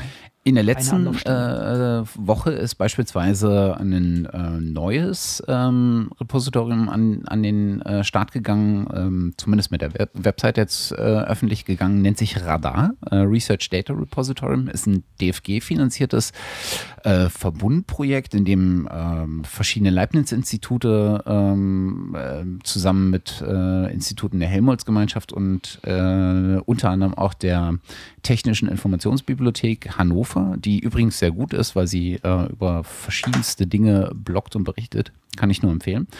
Ähm, und äh, da ist es genau, äh, genau der Fall, dass man sozusagen versucht, ähm, das als ähm, als so eine Strukturmaßnahme für den Umgang mit Forschungsdaten äh, zu begreifen und zu etablieren und damit dann auch äh, einen entsprechenden mit gesicherten Standards und so weiter umzugehen. Ja, man muss sich natürlich auch wieder vor Augen halten, wie kann man die Leute dazu motivieren, auch diese Repositories zu nutzen. Das äh, eine ist natürlich, dass der, der Geldgeber sagt, okay, ihr müsst das da, ihr müsst diese, solche Daten ablegen, das andere, man hat auch selber Einfluss drauf. Also ich, ich mache das zum Beispiel, wenn ich Paper äh, reviewe, wo entsprechend Daten abgelegen werden können. Ich mache zum Beispiel bei, bei Transkriptionsdaten, schreibe ich immer wieder dazu, oh, by the way, ähm, die Daten sind gar nicht öffentlich zugänglich. Können Sie es vielleicht bei NCBI Geo oder ähnlichem mal ablegen? Also da hat, haben verschiedene Leute Einfluss drauf. Das andere ist natürlich wieder dieser Incentive ähm, einer Publikation und da ist, äh, wir hatten das ja schon, glaube ich, mal angesprochen, äh, von der Nature Publishing Group, dieses neuere Journal, gibt es jetzt, glaube ich, ein Jahr oder so, Scientific Data, mhm. was letztendlich ja, eigentlich nur dazu dient, den, den Datendump zu machen, ohne jetzt großartig noch eine wissenschaftliche Geschichte dazu zu schreiben oder, oder Details dazu zu schreiben, sagen wir es mal so. Das wurde, ich habe da unterschiedliche Meinungen dazu gehört. Zum Beispiel Petro Beltrao, ist mittlerweile so ein, äh, ein, ein, Gruppenleiter am EBI, der sieht das mehr so als äh, Salami-Slice-Taktik. Ja? Ich habe hier meine, mein, mein eigentliches Paper, wo ich die biologische Geschichte beschreibe und halt irgendwie einen netten biologischen, ein biologisches Novum ähm, äh, zum Besten gebe. Und dann mache ich noch eine extra Publikation in Nature Scientific Data, wo ich dann meine Daten hintue. Das kann ich auch nachvollziehen, aber das ist, ich, ich denke, es ist trotzdem nicht schlecht, auch solche Sachen zu haben und das als, auch als Motivation zu sehen, oh, ich kann hier ein, ein weiteres Paper haben, wo ich einfach mal die Daten, die jetzt vielleicht einfach unter den Tisch gefallen wären, weil ich sie jetzt nicht sinnvoll auswerten kann, einfach da hinzugeben, vielleicht macht jemand anderes mal was Sinnvolles mhm. damit. Also man muss einfach diese verschiedenen Möglichkeiten überlegen, warum sollte jemand diese Repositories eigentlich nutzen, diese Daten mhm. zugänglich machen. Übrigens ganz an, an der Stelle ganz kurzer äh, äh, Nachsatz. Ähm, das Ganze wurde im letzten Jahr im April angekündigt und wird jetzt im Mai 2014 gelauncht. Ähm, und ich glaube, seit November kann man Einreichungen äh, vornehmen. Ja, genau. Hm. Hm, genau, ich, ich habe, ist schon ewig her, dass, dass das angekündigt haben, stimmt, das war schon, ist schon fast ein Jahr ja, genau. her. Aber ähm, jetzt geht es erst genau. Also ich, ich bin auch mal gespannt, wie das aussieht dann. Ähm, also das ist ja, hm. das ist etwas, was, ähm, und das merkt man, glaube ich, je weiter wir in bestimmte Tools gehen, ähm, dass ich als äh, Nichtwissenschaftler, äh, da hast du vielleicht eher noch ein bisschen mehr Zugang zu, ähm, mir fällt das halt in der Tat wirklich schwer, mir vorzustellen, wie bildet man eigentlich äh, Datensätze in bestimmten Fachbereichen ab. Äh, und du, da bist du, wie, äh, der, also wenn ich in so einen, in so einen also was wie Scientific Data reinschaue oder in ein ja. Repository reinschaue, dann sehe ich da, ja. dann erwarte ich da sozusagen Daten, äh, also Dateien äh, im wahrsten ja. Sinne des Wortes. Ne? Und äh, mhm. Ähm, wie kann man sowas äh, auf einer Plattform äh, möglichst so gestalten, dass es halt darüber hinausgeht, dass man nur Dateien ablegt und irgendwie zugänglich macht, sondern äh, dann halt äh, entsprechende Informationen dazu äh, äh, ähm, stellt, Metadatensätze definiert, die einfach dazugehören, die sinnvoll bei der, ja. bei der Weiterverarbeitung mhm. sind. Und wie man sowas dann auch ein Stückchen weit über das User Interface verkauft, sage ich jetzt mal. Ähm. Ja, also da kann, kann ich ein bisschen was mhm. zu sagen, ganz grob. Ähm, auch wieder aus eigener Erfahrung. Natürlich ist so ein Repository, wenn es einen bestimmten Typus von, von Daten ablegt, natürlich einfach als relativ einfache Datenbank, oder vielleicht, also kann auch eine komplexe, komplexe Datenbank sein, aber als Datenbank zu gestalten, dann bekommt es auch ein Webinterface, wenn man, wenn wenn die es richtig machen, gibt es auch noch eine API, also eine Programmierschnittstelle, äh, dass man da entsprechend auch gut rankommt. Und diese Metadaten, von denen du sprachst, das ist total richtig und auch total wichtig. Die muss dann häufig der Autor mitliefern. Also ich kann wieder hier das Beispiel NCBI Geo, was ich selber halt relativ viel nutze, für Transkriptionsdaten. Ähm, da pumpst du deine Daten in verschiedenen Formaten hoch und du gibst auch gleichzeitig ein Metadatensheet mit, wo du halt beschreibst, oh, was ist das ähm, generelle Design, wer hat da mitgewirkt, welche Dateien ähm, sind in welchen Formate. Selbst man muss zum Glück auch so Sachen wie eine Hash-Sum mitgeben, also eine Prüfsumme. Das ist schon sehr solide um, um diese Metadaten ähm, mitzugeben und auch um die Datenintegrität zu gewährleisten. Und das wird dann letztendlich alles in irgendeine Datenbank gegossen, die dann äh, hinter einem Webinterface steht und hoffentlich, wie schon gesagt, hinter einer Programmierschnittstelle. Das ist so mal grob der Überblick. Allerdings sprichst du das äh, eigentlich an der richtigen Stelle an, nämlich bei dieses Scientific Data, Journal for Nature. Das ist ja eigentlich ein eine relativ heterogene Sache. Das heißt, ich weiß nicht, ob die dann noch ein eigenes Repository haben oder, oder ob ich da einfach ein, riesige Textfiles ablegen kann, die dann ordentlich gepasst werden können müssen. Habe ich mir noch nicht ganz genau angeschaut, wie, wie die das angehen wollen. Aber das ist definitiv ein Knackpunkt, den ich sehe. Vielleicht muss man es auch in einen der gängigen Repositories unterbringen und kann da dann nochmal kurz was dazu schreiben. Ähm, ist, denke ich, das, was ich vorhin meinte, dass es da verschiedene Speziallösungen wahrscheinlich für verschiedene wissenschaftliche Communities mhm. geben wird. Also wenn ich wenn ich es richtig gesehen habe, ähm, ich habe gerade mal ganz kurz in die D Data ja. Deposition Policies äh, reingeschaut mhm. und die empfehlen äh, momentan, äh, dass die äh, dass die Einreichung von Datensätzen äh, mhm. halt genau auf äh, den bereits bekannten Repositories erfolgt. Die sprechen hier besonders Figshare an und Data Dryad, mhm. was mhm. auch neu für mich war. Da habe ich jetzt irgendwie in der mhm. Recherche okay, zu das, dieser Folge erst äh, von gelesen oder ähnlichen äh, Repositories. Also ich vermute mal, dass sie selber keins aufbauen werden, sondern genau dann die Datensätze, die irgendwo abge, äh, abgelegt sind, äh, bei sich zusammenführen mit entsprechenden Begleitinformationen. Ja, zu, zu Figshare wollten wir später auch noch kommen. Man muss leider sagen, also Figshare ist natürlich, ähm, der, der Name ist reichlich ungünstig für den deutschen Sprachgebrauch. Ich muss das immer wieder erklären. Ich muss dieses G, also F-I-G Share, also für, ursprünglich für Figure Share, also um Bilder zu genau. teilen. Nicht um äh, potenzielle Sexpartner zu haben, wie auch immer. Also es ist, es ist leider ungünstig. Wie auch immer, auf jeden Fall, diese, diese Plattform ähm, wurde äh, schon vor einer Weile von Digital Sciences aufgekauft, was ein Teil der Nature Publishing Group ist oder zumindest stark damit assoziiert ist. Natürlich macht es dann Sinn, dass ein, ein Journal, also Scientific Data, was bei der, was unter der Fahne von Nature Publishing Group läuft, dann auf solche, auf äh, Sachen wie Figshare verweist als, als Repositories. Aber es ist gut, es ist, ähm, denn Figshare ist ein relativ allgemein gehaltenes äh, Repository. Sagen wir so, das hat seine Vor- und Nachteile. Wenn man halt ein spezifisches Repository hat, dann kann man da entsprechend durch Metadaten und auch durch die Suchmaske entsprechend äh, darauf, ähm, ja, sich darauf einschießen. Wenn du ein generelleres, generelles ähm, Repository hast, dann musst du darauf verzichten, um einfach der der, ja, den breiten oder der, der, dieser Heterogenität ähm, ja. Herr zu werden. Wir hatten in der letzten Folge angesprochen, diese Research Data Alliance, ne? dieses von mhm. Australien mhm. aus äh, initiierte ähm, globale Unterfangen mal zu versuchen, in diversen, ich glaube es sind weit über 100 Arbeitsgruppen, über die nächsten Jahre hinweg äh, zu versuchen, äh, an verschiedenen Stellen des Forschungsdatenmanagements äh, anzugreifen und gemeinsame Standards zu etablieren, zu entwickeln, erstmal zu etablieren und so weiter. Und da gibt es zwei Arbeitsgruppen, die sich explizit mit Daten äh, und Datenrepositories zusammen ähm, ähm, kümmern.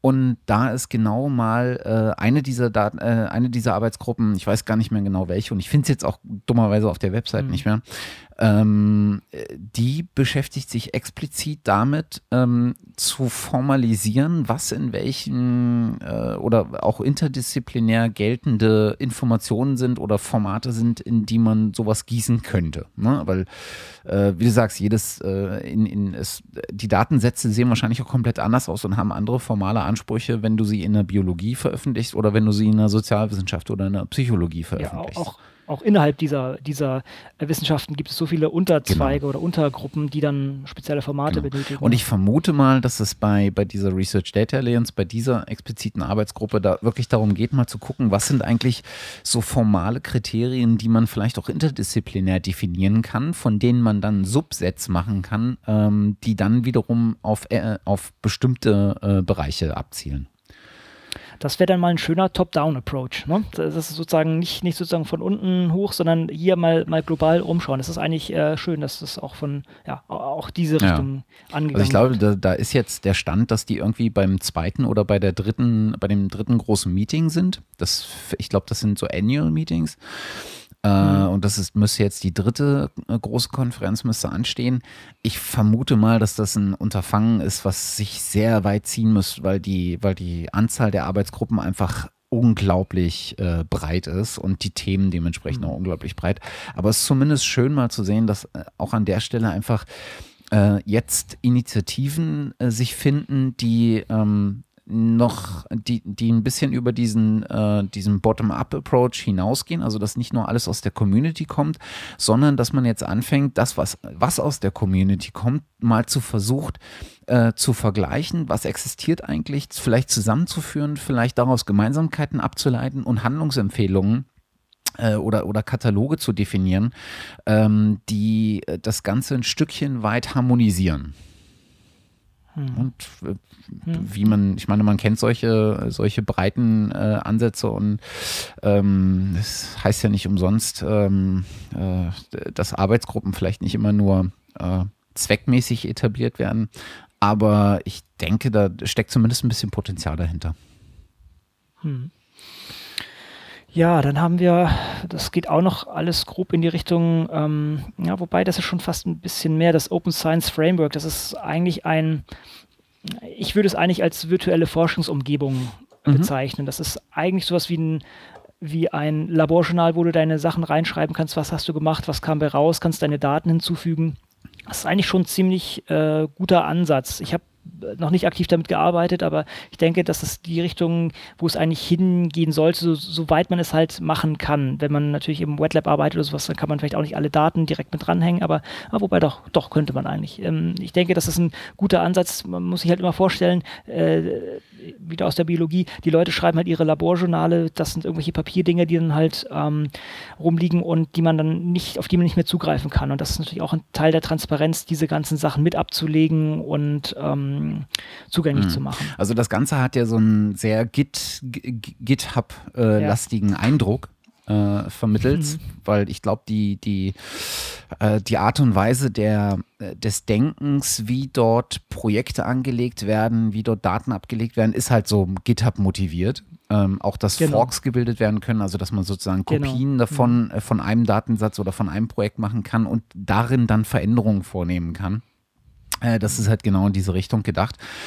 Ähm, das ist doch, äh, wenn ich mich nicht alles täuscht, ist doch das Open Science Framework auch eines der Projekte, die im Dunstkreis dieses Open Science Centers äh, in Harvard ähm, äh, entstanden sind. Center for Open Science, ja, genau. Ja, und mhm. ähm, äh, wie heißt der Leiter, hatten wir letztes Jahr, äh, letztes Mal auch. Einer der großen, ähm. ach. Ach ja, ist es, Nee, nee, nee, nee, nee, nee. Ich habe jetzt an anderes äh, gedacht. Äh, nee, super, Peter Super. Gar nicht. Ist das ich Peter glaube, Super? Ja. Okay, gut. Okay, das wüsste ich jetzt äh, gar nicht. Würde passen, aber. Ja, so in diesem, in diesem Dunstkreis ist das, äh, ist das äh, okay. glaube ich, entstanden.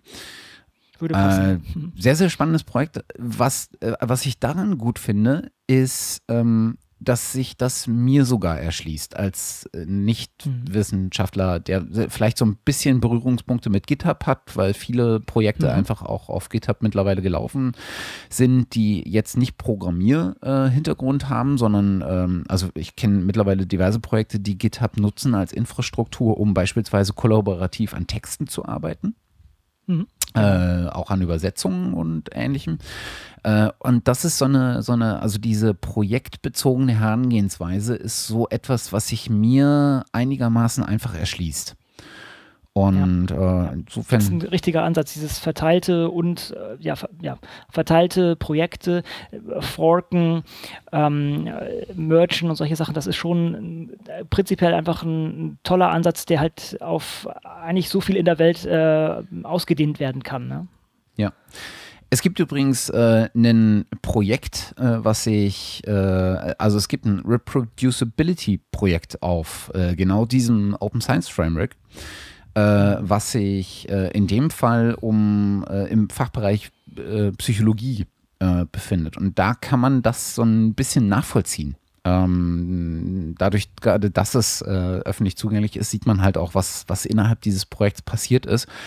Und äh, ich glaube, ähm, da geht es äh, darum, äh, mal herauszufinden, wie ähm, oder abzuschätzen, wie reproduzierbar ähm, Studies aus dem Bereich Psychologie eigentlich sind.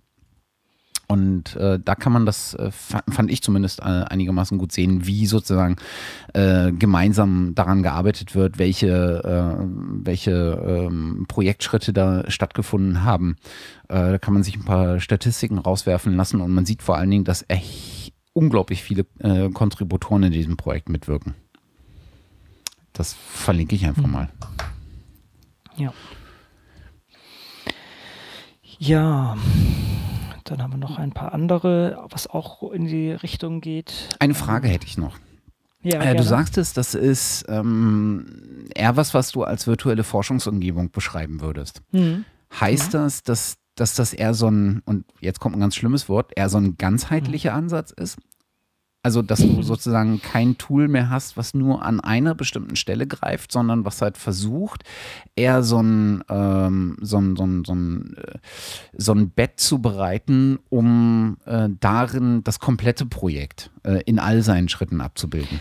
Ja, ich denke schon, dass da soll eigentlich alles rein. Von der vom Design wahrscheinlich her sogar bis, bis hin zum, zum den ausgelesenen Daten. Ich muss gestehen, ich habe damit noch nicht gearbeitet. Ich habe das auch nur durchgeschaut. Aber ich denke, das soll wirklich gänzlich alles an dem äh, wissenschaftlichen Prozess erschlagen. Mhm. Ja könnte man ja, äh, wenn es so Git äh, funktionalitätslastig ist, sogar äh, bis zu dem Punkt schreiben, äh, treiben, äh, wo man das Paper schreibt äh, und dann mhm. gemeinsam an dem pa Paper über ähm, Markdown oh, oder sowas das arbeitet. liegt nahe, genau. Ähm, da, da, kann man auch noch sagen, by the way, zu diesem ähm, Paper-Schreiben auf Git. Ich habe das kürzlich selber mit, mit, einer relativ lustigen, ja, wie auch immer, Gruppe gemacht. Ähm, das ist natürlich noch nicht ganz perfekt dieses auf Git-Paper schreiben. Gerade wenn Leute nicht diesen Git-Workflow haben oder mit, mit LaTeX oder mit, ähm, sei es Markdown, äh, gut mhm. umgehen können. Es gibt allerdings ein paar Tools, äh, die habe ich jetzt gar nicht mehr zugegen, das andere Fidos, wie auch immer, werde ich nochmal verlinken oder werden wir nochmal besprechen. Es gibt da einige Sachen, die ähm, versuchen, den kollaborativen Schreibprozess für Wissenschaftler besser zu gestalten. Klar, man kann sowas wie Etherpad Lite oder sowas nehmen, aber da hat man so Sachen wie Zitationen halt nicht mhm. abgebildet. Da kann ich noch mal ein paar Sachen raussuchen. Da sind mir kürzlich ein paar, paar über den Weg gelaufen. Das war, glaube ich, sogar bei einem von den Community Calls für, für äh, das deutsche Open Science, äh, für die deutsche Open Science Gruppe. Wie, wie, auch immer, äh, kann ich noch mal ein paar zusammensuchen. Das ist, ist damit mhm. aufgetaucht. Ja. Eines davon habe ich sogar schon genutzt. Ah, sehr gut. Genau, äh, aber es gibt noch eine Reihe von, von, von anderen Tools die, ähm, die in die ähnliche Richtung gehen, vielleicht nicht mhm. ganz so, so einen ganz so einen breiten Ansatz fahren. Genau. Also dieses, äh, Zenodo ist eins von denen, muss ich ganz ehrlich sagen, ich habe das auch nur über den, ähm, die Sache von Ulrich Herb, äh, glaube ich, wirklich gesehen. Ich habe da ansonsten noch nicht, noch keine weiteren Projekte drauf gesehen, die, die aus meinem Bereich kommen. Ich weiß nicht, hast du noch irgendwas dazu? Also, also ich habe ähm, jetzt entdeckt, mir oder? einfach so ein paar Paper angeguckt, die da, mhm. die, äh, die, da liegen. Und ähm, mhm da gibt es halt äh, aus verschiedenen Fachbereichen Paper. Also es gibt halt sowohl irgendwie mhm. äh, eher so aus der, aus der Politik oder Sozialwissenschaft motiviert, dann gibt es aber auch äh, Paper, die aus der äh, Biologie oder aus der Chemie kommen. Da bin ich mir ganz so, mhm. nicht ganz so äh, sicher. Ähm, und vor allen Dingen äh, gibt es nicht nur Paper, sondern auch äh, so Thesis. Äh, es gibt äh, einfache Datensätze, die dort abgelegt werden. Also ich glaube, mhm. du kannst relativ viel machen. Ob du da jetzt ein Paper draufschiebst oder die Datensätze draufschiebst, ähm, ist, glaube ich, erstmal egal. Ähm, ich glaube, die fahren einen ähnlich breiten Ansatz, äh, machen aber oder sehen sich selber eigentlich bloß als Plattform zur Bereitstellung. Okay. Mhm. Und ähm, was ich sehr, ähm, sehr positiv finde, ist, dass äh, in der Tat die Datensätze, die ich jetzt mal so stichpunktartig reingeguckt habe, äh, dass die in der Regel äh, als äh, CC0 in der Tat vorliegen. Mhm. Okay. Und ja, genau. Aber das, das ist halt genau die Schwierigkeit. Ähm, für mich ist es halt so ein bisschen schwer nachvollziehbar, was liegt da jetzt eigentlich genau. Also äh, die mhm. arbeiten, mhm. also Zenodo arbeitet äh, sehr, sehr stark über so ein, so ein Tag-System, äh, dass du einfach klar sehen kannst, auf den ersten Blick, ist es jetzt ein Paper, ist es ein Datensatz oder, ähm, oder was anderes. Ähm, aber das ist halt, ähm, ja, ich, ich, ich frage mich an der Stelle immer, äh, wo ist da der, der, der, der Sweet Spot, ähm, wie man sowas verkaufen muss. Ähm, hm. Ist es über, ist es sehr textlastig, wie es nun mal das meiste ist, oder äh, versucht, sollte man eher versuchen, ein Stückchen weit auch über äh, über ein bisschen mehr ähm, Illustrationen das Ganze zu verkaufen, also eher so einen grafisch getriebeneren Ansatz.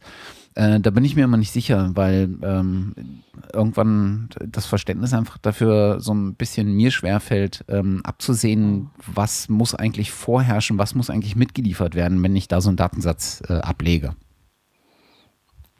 Mhm. Ja, klar. Nee, also ich kann es in dem Fall jetzt auch nicht, ja, auch leider nicht beantworten, was da genau angegangen wird. Ja. Mhm. Mhm. Es gibt noch so ein paar ähm, Tools, ähm, die so einen ähnlichen Ansatz fahren wie so Forschungsdatenportale, ähm, nämlich sich darauf spezialisiert haben, ähm, das Ganze so ein bisschen zusammenzufahren und äh, eher so einen vernetzten, äh, so, ein, so was Vernetztes äh, zu, hinzubekommen. Ähm, wichtig ist ja, wenn ich so einen Datensatz suche, wird mir Google nur sehr äh, beschränkt weiterhelfen. Ähm, wichtig ist sozusagen auch die, in dem Moment, wo ich ähm, viele Datensätze einfach online stelle, in in diversesten äh, Repositories habe ich einfach das Problem, äh, wo fahre ich sozusagen zusammen, was existiert eigentlich in welchem Repository. Also die Auffindbarkeit von Daten ist äh, wird in dem Maße komplizierter, in dem Datensätze einfach frei zur Verfügung gestellt werden. Und da gibt es einfach Projekte, aus meiner Sicht, die vor allen Dingen äh, sich um diesen Aspekt kümmern, äh, nämlich das Auffinden von Datensätze, die ich dann wiederum äh, nutzen kann oder das Auffinden von Dokumenten, äh, äh, die ich nutzen kann.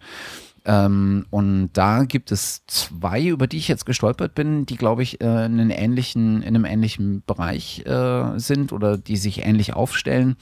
Ähm, das eine ist äh, Data Up äh, und das andere ist Data Site, wobei Data Site mhm. meines Erachtens eher so ein, so ein, so ein Plattformgedanke ist, ähm, wo es darum geht, äh, Datensätze ähm, zugänglich zu machen und auffindbar zu machen. Ähm, und äh, bei Data Up, äh, das ist, glaube ich, eher ein wirkliches Tool, äh, was ich zum Einsatz bringen kann. Ähm, da wäre es mal schön, vielleicht jemanden zu hören, der damit mal gearbeitet hat. Genau, also fehlt mir auch jegliche Erfahrung, weil das bei uns halt relativ klar ist, was man nutzen kann. Aber es ist, äh, denke ich, äh, gut zu sehen, dass es da immer mehr Lösungen gibt in der Richtung. Ja. Das ist, dass sich das entwickelt. Genau. Ähm, an der Stelle frage ich mich dann immer, wenn ich sowas angucke wie Data Site, äh, frage ich dann, mhm. mich dann immer, ähm, was Google Scholar eigentlich macht. Ähm, weil das ist ja, äh, da gab es ja auch jetzt ähm, Bestrebungen, das einfach ein bisschen ähm, weiter aufzugreifen. Also ich glaube, man kann seit hm. äh, neuestem, seit irgendwie Ende letzten Jahres oder sowas bei Google Scholar auch seine eigenen Bibliotheken machen. Das heißt also, Dinge, die ich mal gesucht habe, da abzulegen, dass ich sie nicht nochmal suchen muss, sondern einfach wieder darauf, äh, schnell darauf zurückzugreifen zu können. So ein bisschen der, der Mendeley-Ansatz äh, bei Google Scholar. Ähm, weil das hätte ja ähm, in der Tat eine, eine, eine, ähm, eine sofortige Durchdringung, äh, weil einfach, ich meine, Google dürfte auch bei äh, Wissenschaftlern großteils die äh, Suchmaschine äh, des Fair- oder Misstrauens sein. Ähm, und ähm, da frage ich mich dann immer, was macht eigentlich Google mit Google Scholar und wo wollen die eigentlich damit noch hin? Hm. Warum machen sie nicht genau das? Ähm, Sie haben eigentlich alles da, infrastrukturell sind die bestens genau. aufgestellt, könnten Sie eigentlich direkt Genau, also ja. in dem Moment, wo Google sozusagen mhm. den Schritt machen würde und sagen würde, und jetzt versuchen wir mal äh, alle Repositories, die wir versuchen ohnehin, also die versuchen, die Leute ohnehin über uns zu finden, wenn sie sie nicht direkt über die URL eingeben, ähm, mal äh, vielleicht zusammenzufahren und da mal eine, eine, eine, Navigation über die Grenzen hinweg zu er erleichtern. Also das wäre irgendwie mhm. so, ein, so, ein, so ein spannender Ansatz, aber da kommen vielleicht dann auch irgendwie rechtliche ist, ja, und es sind auch relativ heterogene Daten vielleicht auch wieder. Also, na gut, aber dennoch, äh, da ist Potenzial, ja. denke ich auch, gerade für Google. Ne? Ja, gut. Ähm, äh, wir hatten da vorhin eigentlich sozusagen über den, den Vorteil des ähm, Informatikers gesprochen, dass man Sachen relativ gut abbilden kann in Form von Skripten oder in, einfach in Form von Programmcode, sagen wir das mal so. Ich denke, wenn man jetzt ein bisschen wieder in, äh, ich glaube, beim letzten Mal hatte ich auch diese, diese, sozusagen meine persönliche Vision da zum Besten geben. Und ich würde sagen, auch hier könnte man eigentlich ein bisschen visionärer sein. Wobei ähm, das auch verschiedenste Konsequenzen mit sich bringt. Okay, ich, ich will es einfach mal so auf den Tisch legen. Ich denke, Reproduzierbarkeit ist eigentlich sehr stark ähm, durchführbar oder aufsetzbar durch Automatisierung. Soll heißen, wenn ich ein Experiment mache, dann kann es sein, dass ich meine Pipette etwas anders schüttle als ein anderer Biowissenschaftler und dadurch irgendwie andere Ergebnisse bekomme oder was auch immer. Das ist, ich denke, da gibt es viele Möglichkeiten, ähm, außerhalb von beschreibbaren Prozessen ein Experiment zu beeinflussen, oder etwas anders äh, durchzuführen, ohne, ohne dass man es nachmachen kann. Und Automatisierung ist da eigentlich eine Lösung. Wenn ich jetzt davon ausgehe, ich habe offene Hardware, was ich, wie gesagt, leider nicht immer der Fall ist, sondern ich habe offene Hardware und ich habe offene Standards, die bestimmte Prozedere offen implementieren, und damit eine Hardware bieten, die jeder hm, haben könnte, wenn er die finanziellen Mittel hat dann bin ich schon, denke ich, auf einen besseren Weg. Wir haben oben erwähnt, es gibt dieses OpenPCR, sozusagen eine offene ähm, PCR-Maschine, was relativ einfach zu, eigentlich zu machen ist. Aber das ist, denke ich, ein Beispiel, äh, wo, wo das hingehen könnte in Bezug auf offene Hardware. Wenn ich das habe und jetzt, jetzt kommt eigentlich der wichtigere Schritt, wenn ich meine Prozesse offen beschreiben kann, also ich nehme die Pipette, ich pipettiere so und so viele Milliliter in das und das. Und wenn ich dafür eine formale Beschreibung gebe, dann könnte ich Sachen einerseits besser beschreiben, als auch automatisch durchführen lassen. Und jemand könnte zum Beispiel dieses mm, ja, es ist eigentlich ein Programm, was ich schreibe, nur wird, wird dadurch ein, sagen wir mal, ein Roboter gesteuert oder etwas in der Art durchgeführt. Wenn ich dieses Ding nehme, an mein Paper dranhänge, dann kann jemand irgendwo anders genau dieses, sagen wir mal, Rezept nehmen und durchführen lassen. Und es gibt lustigerweise, es gibt diese Ansätze, es gibt eine Beschreibungssprache, die nennt sich Exact die genau äh, diese Formalisierung durchgeführt hat. Ich denke, das ist noch nicht perfekt. Ich habe es jetzt auch noch nicht, äh, oder ich kenne niemanden in meinem näheren Umfeld, der das genutzt hat. Aber ich denke, das ist ein, ein wichtiger Ansatz, äh, sowas durchführen zu können. Das heißt, wie bei einem Programmiercode programmiere ich letztendlich Experimente. Das übergebe ich dann einer Maschine, einem Roboter, der das dann durchführen kann. Es gibt einen, ein Ansatz, der schon relativ alt, ich glaube, ich will mich nicht auf ein Jahr festlegen, aber ich glaube 2005 in der Art, gibt es ein Paper und äh, von einem von einer britischen Gruppe, die ähm, einen Roboter entwickelt haben namens Adam, der macht äh, Mutationsexperimente von Hefen, macht da Genexpressionsanalysen meines Erachtens und adaptiert auf Basis der Ergebnisse ähm, die Strategie der, des Experimentes. Das heißt, dieses Maschinchen ersetzt eigentlich einen, einen Doktoranden, vielleicht sogar einen Postdoc, vielleicht sogar noch mehr davon. Und ist ein tolles Beispiel, wie eigentlich eine Maschine gewisse Sachen abnehmen kann. Und äh, diesen ganzen Prozess damit gleichzeitig reproduzierbar und transparent gestaltet. Jetzt werden natürlich viele Leute aufschreien, oh, dann, dann habe ich ja keine Arbeit mehr. Glaube ich nicht. Also äh, ich denke, es gibt genug Teile in der Wissenschaft, die einfach nur von Menschen gemacht werden können. Und das ist das eigentliche Nachdenken. Das ist äh, die Design von solchen Experimenten. Währenddessen dieses Flüssigkeiten ineinander pipettieren, das ist doch eigentlich was, was eigentlich keiner machen möchte. Ähm, ich, ich, könnte jetzt sehr gemein sein. Ich habe darüber mal einen, einen, Teil eines Talks gehalten von einem Lunchseminar und ich glaube, ich bin einigen Leuten auf den Fuß getreten und ähm, äh, ich, ich habe es auch von vornherein gesagt, ja, das kann jetzt wehtun. Aber ich weiß nicht, ob ihr den Film gesehen habt. Es gibt PhD-Comics, das ist ja ein relativ bekannter Comic so in der Wissenschaftsszene. Da gibt es einen Film dazu. Ich habe ihn nicht gesehen. Ich habe den Trailer Trailer ja. gesehen. Und da sitzt dieser Typ, sitzt vor seiner Laborbench, vor seiner Laborbank und sagt, What am I doing here? A monkey could do this. Also was mache ich hier? Ein Affe könnte das machen. Und leider muss man sagen, hier hochqualifizierte Leute, fünf Jahre oder länger studiert, dann noch ein PhD gemacht, sitzen im Labor und, und kippen eine Flüssigkeit in eine andere. Ja, den Großteil des mhm. Tages. Und ähm, das ist doch eigentlich traurig. Eigentlich sollten die doch sozusagen das Gehirn hauptsächlich nutzen und nicht als, als äh, wie soll man sagen, als ähm, Handwerker tätig sein. Und äh, ich denke, da ist einfach zu viel ähm, das ist eine große Barriere, die man hinter sich lassen müsste, um, um diese Automatisierung voranschreiten zu lassen. Um die Leute zu sagen, okay, jetzt, jetzt arbeitet nicht in dem System, sondern an dem System. Baut euch kleine Maschinchen, die die Sachen für euch machen. Der Vorteil ist, dass es für euch schneller ist, es ist reproduzierbar und ihr könnt das dann anderen Leuten auch mitgeben. Ähm, ja, ich, ich, weiß nicht, wie ich das den Leuten mh, hm, schmackhaft machen soll, aber ich, ich, sehe da noch keine große Bewegung. Aber ich denke, das wäre sehr wichtig, dass man in die Richtung äh, mehr geht und ähm, ja, da, damit viele Sachen auf einmal erschlägt, unter anderem halt auch die Reproduzierbarkeit. Mhm. Also in der Tat ist ja, ist ja der, der, der Schritt, wenn, wenn man sich so Automatisierungsbestreben anschaut, immer der, dass Automatisierung ähm, da greift und ähm, Ressourcen freimacht, ähm, wo, es, wo es sinnvoll ist, einfach Dinge, weil, weil Dinge irgendwie ähm, endlos oft hintereinander äh, in derselben Art und Weise durchgeführt werden müssen.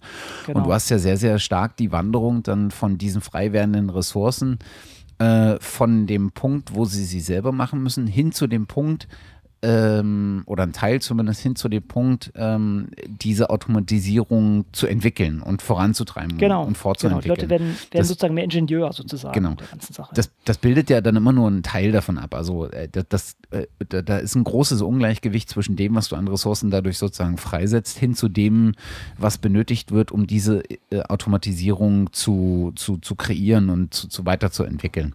Ja. Äh, was ich, ich muss was ich bei diesem, bei diesem äh, Roboter echt spannend finde, ist, dass der, dass, dass er über den Punkt, der ich mache diese handwerklichen Schritte, äh, die einfach gemacht werden müssen äh, und oft gemacht werden müssen, äh, hinausgeht und an den Punkt kommt, äh, wo also die Interpretation der Ergebnisse, die ich gefunden habe, genauso Teil dieser Aufgabe, diese, der, Aufgabe des, äh, dieses, dieses Robot Scientists ist.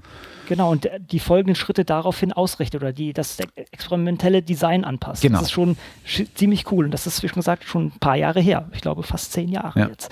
Ja. Und also jetzt muss sich nicht jeder vorstellen, dass da so ein Roboter rumsteht. Allein schon, was es in, im Bereich von Microfluid Systems geben könnte.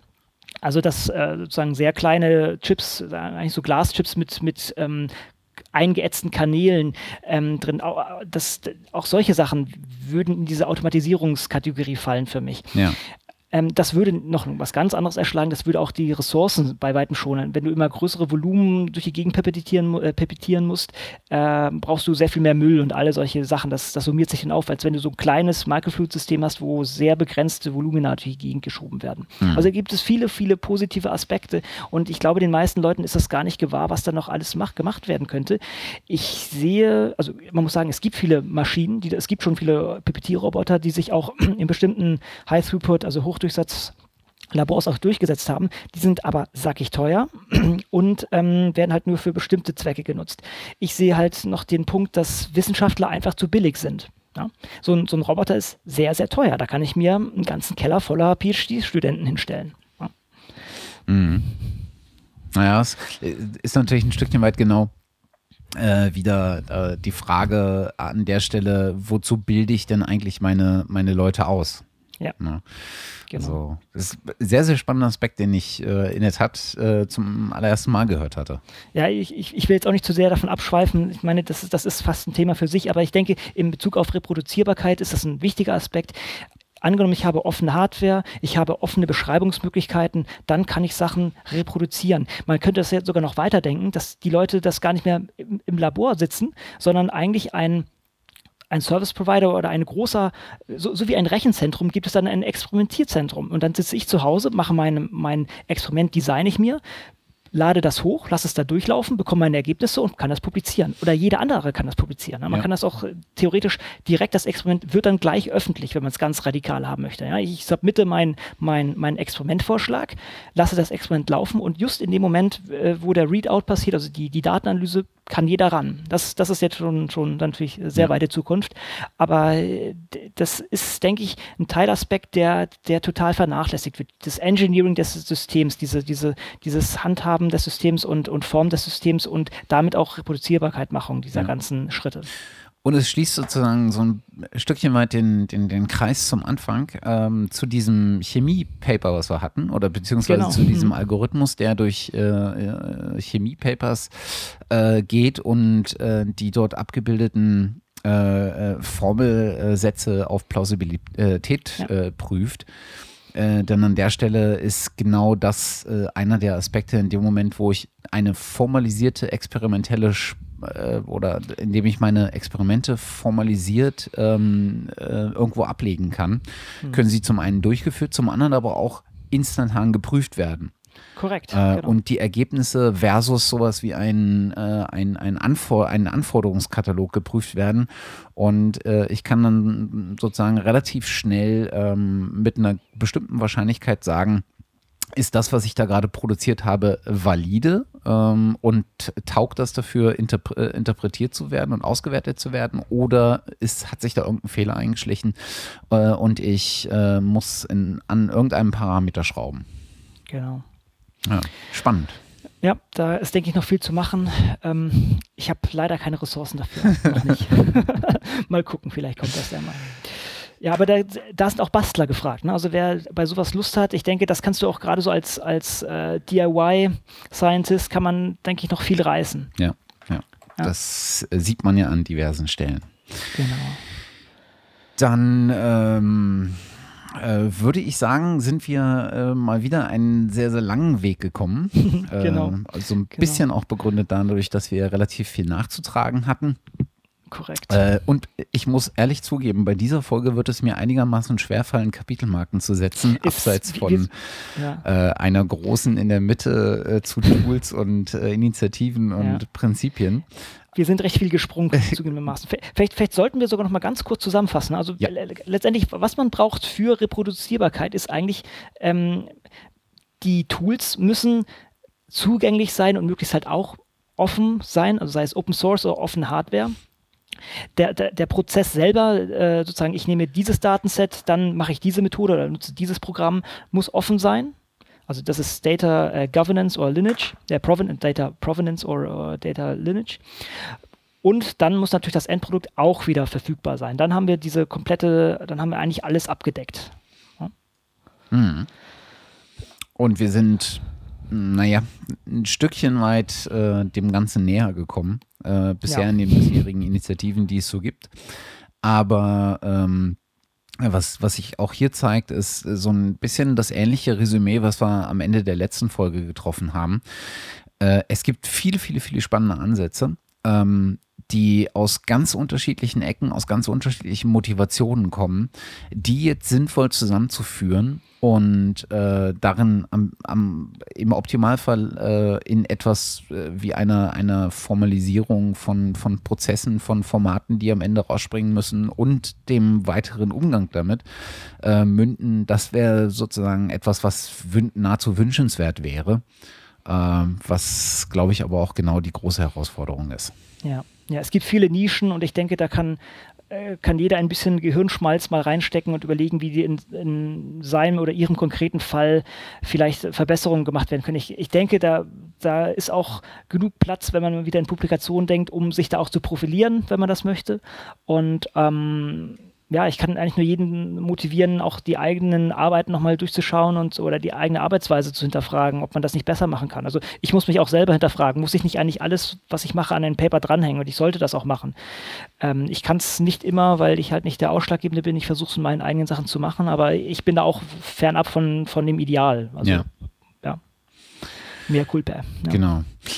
Ansonsten gilt wie immer, wenn jemand genau das macht, ähm, oh ja. seine, seine mhm. Daten, äh, seine Rohdaten äh, irgendwo online zu stellen, der Tools, ähm, vielleicht mit dem einen oder anderen äh, Tool, mit dem einen oder anderen Repository einfach schon gearbeitet hat oder welche schreibt oder, oder betreibt, genau. Genau, lasst es uns wissen. Äh, das wäre extrem spannend, einfach äh, da mal äh, genau so ein bisschen Insight zu kriegen ähm, und die Erfahrung damit, wie, wie benutze ich eigentlich sowas, wo liegen die vor, wo liegen die Nachteile, wie mache ich es, ähm, äh, wie kann, kann ich vielleicht Empfehlungen geben, um Leute mot zu motivieren, das auch zu mal auszuprobieren.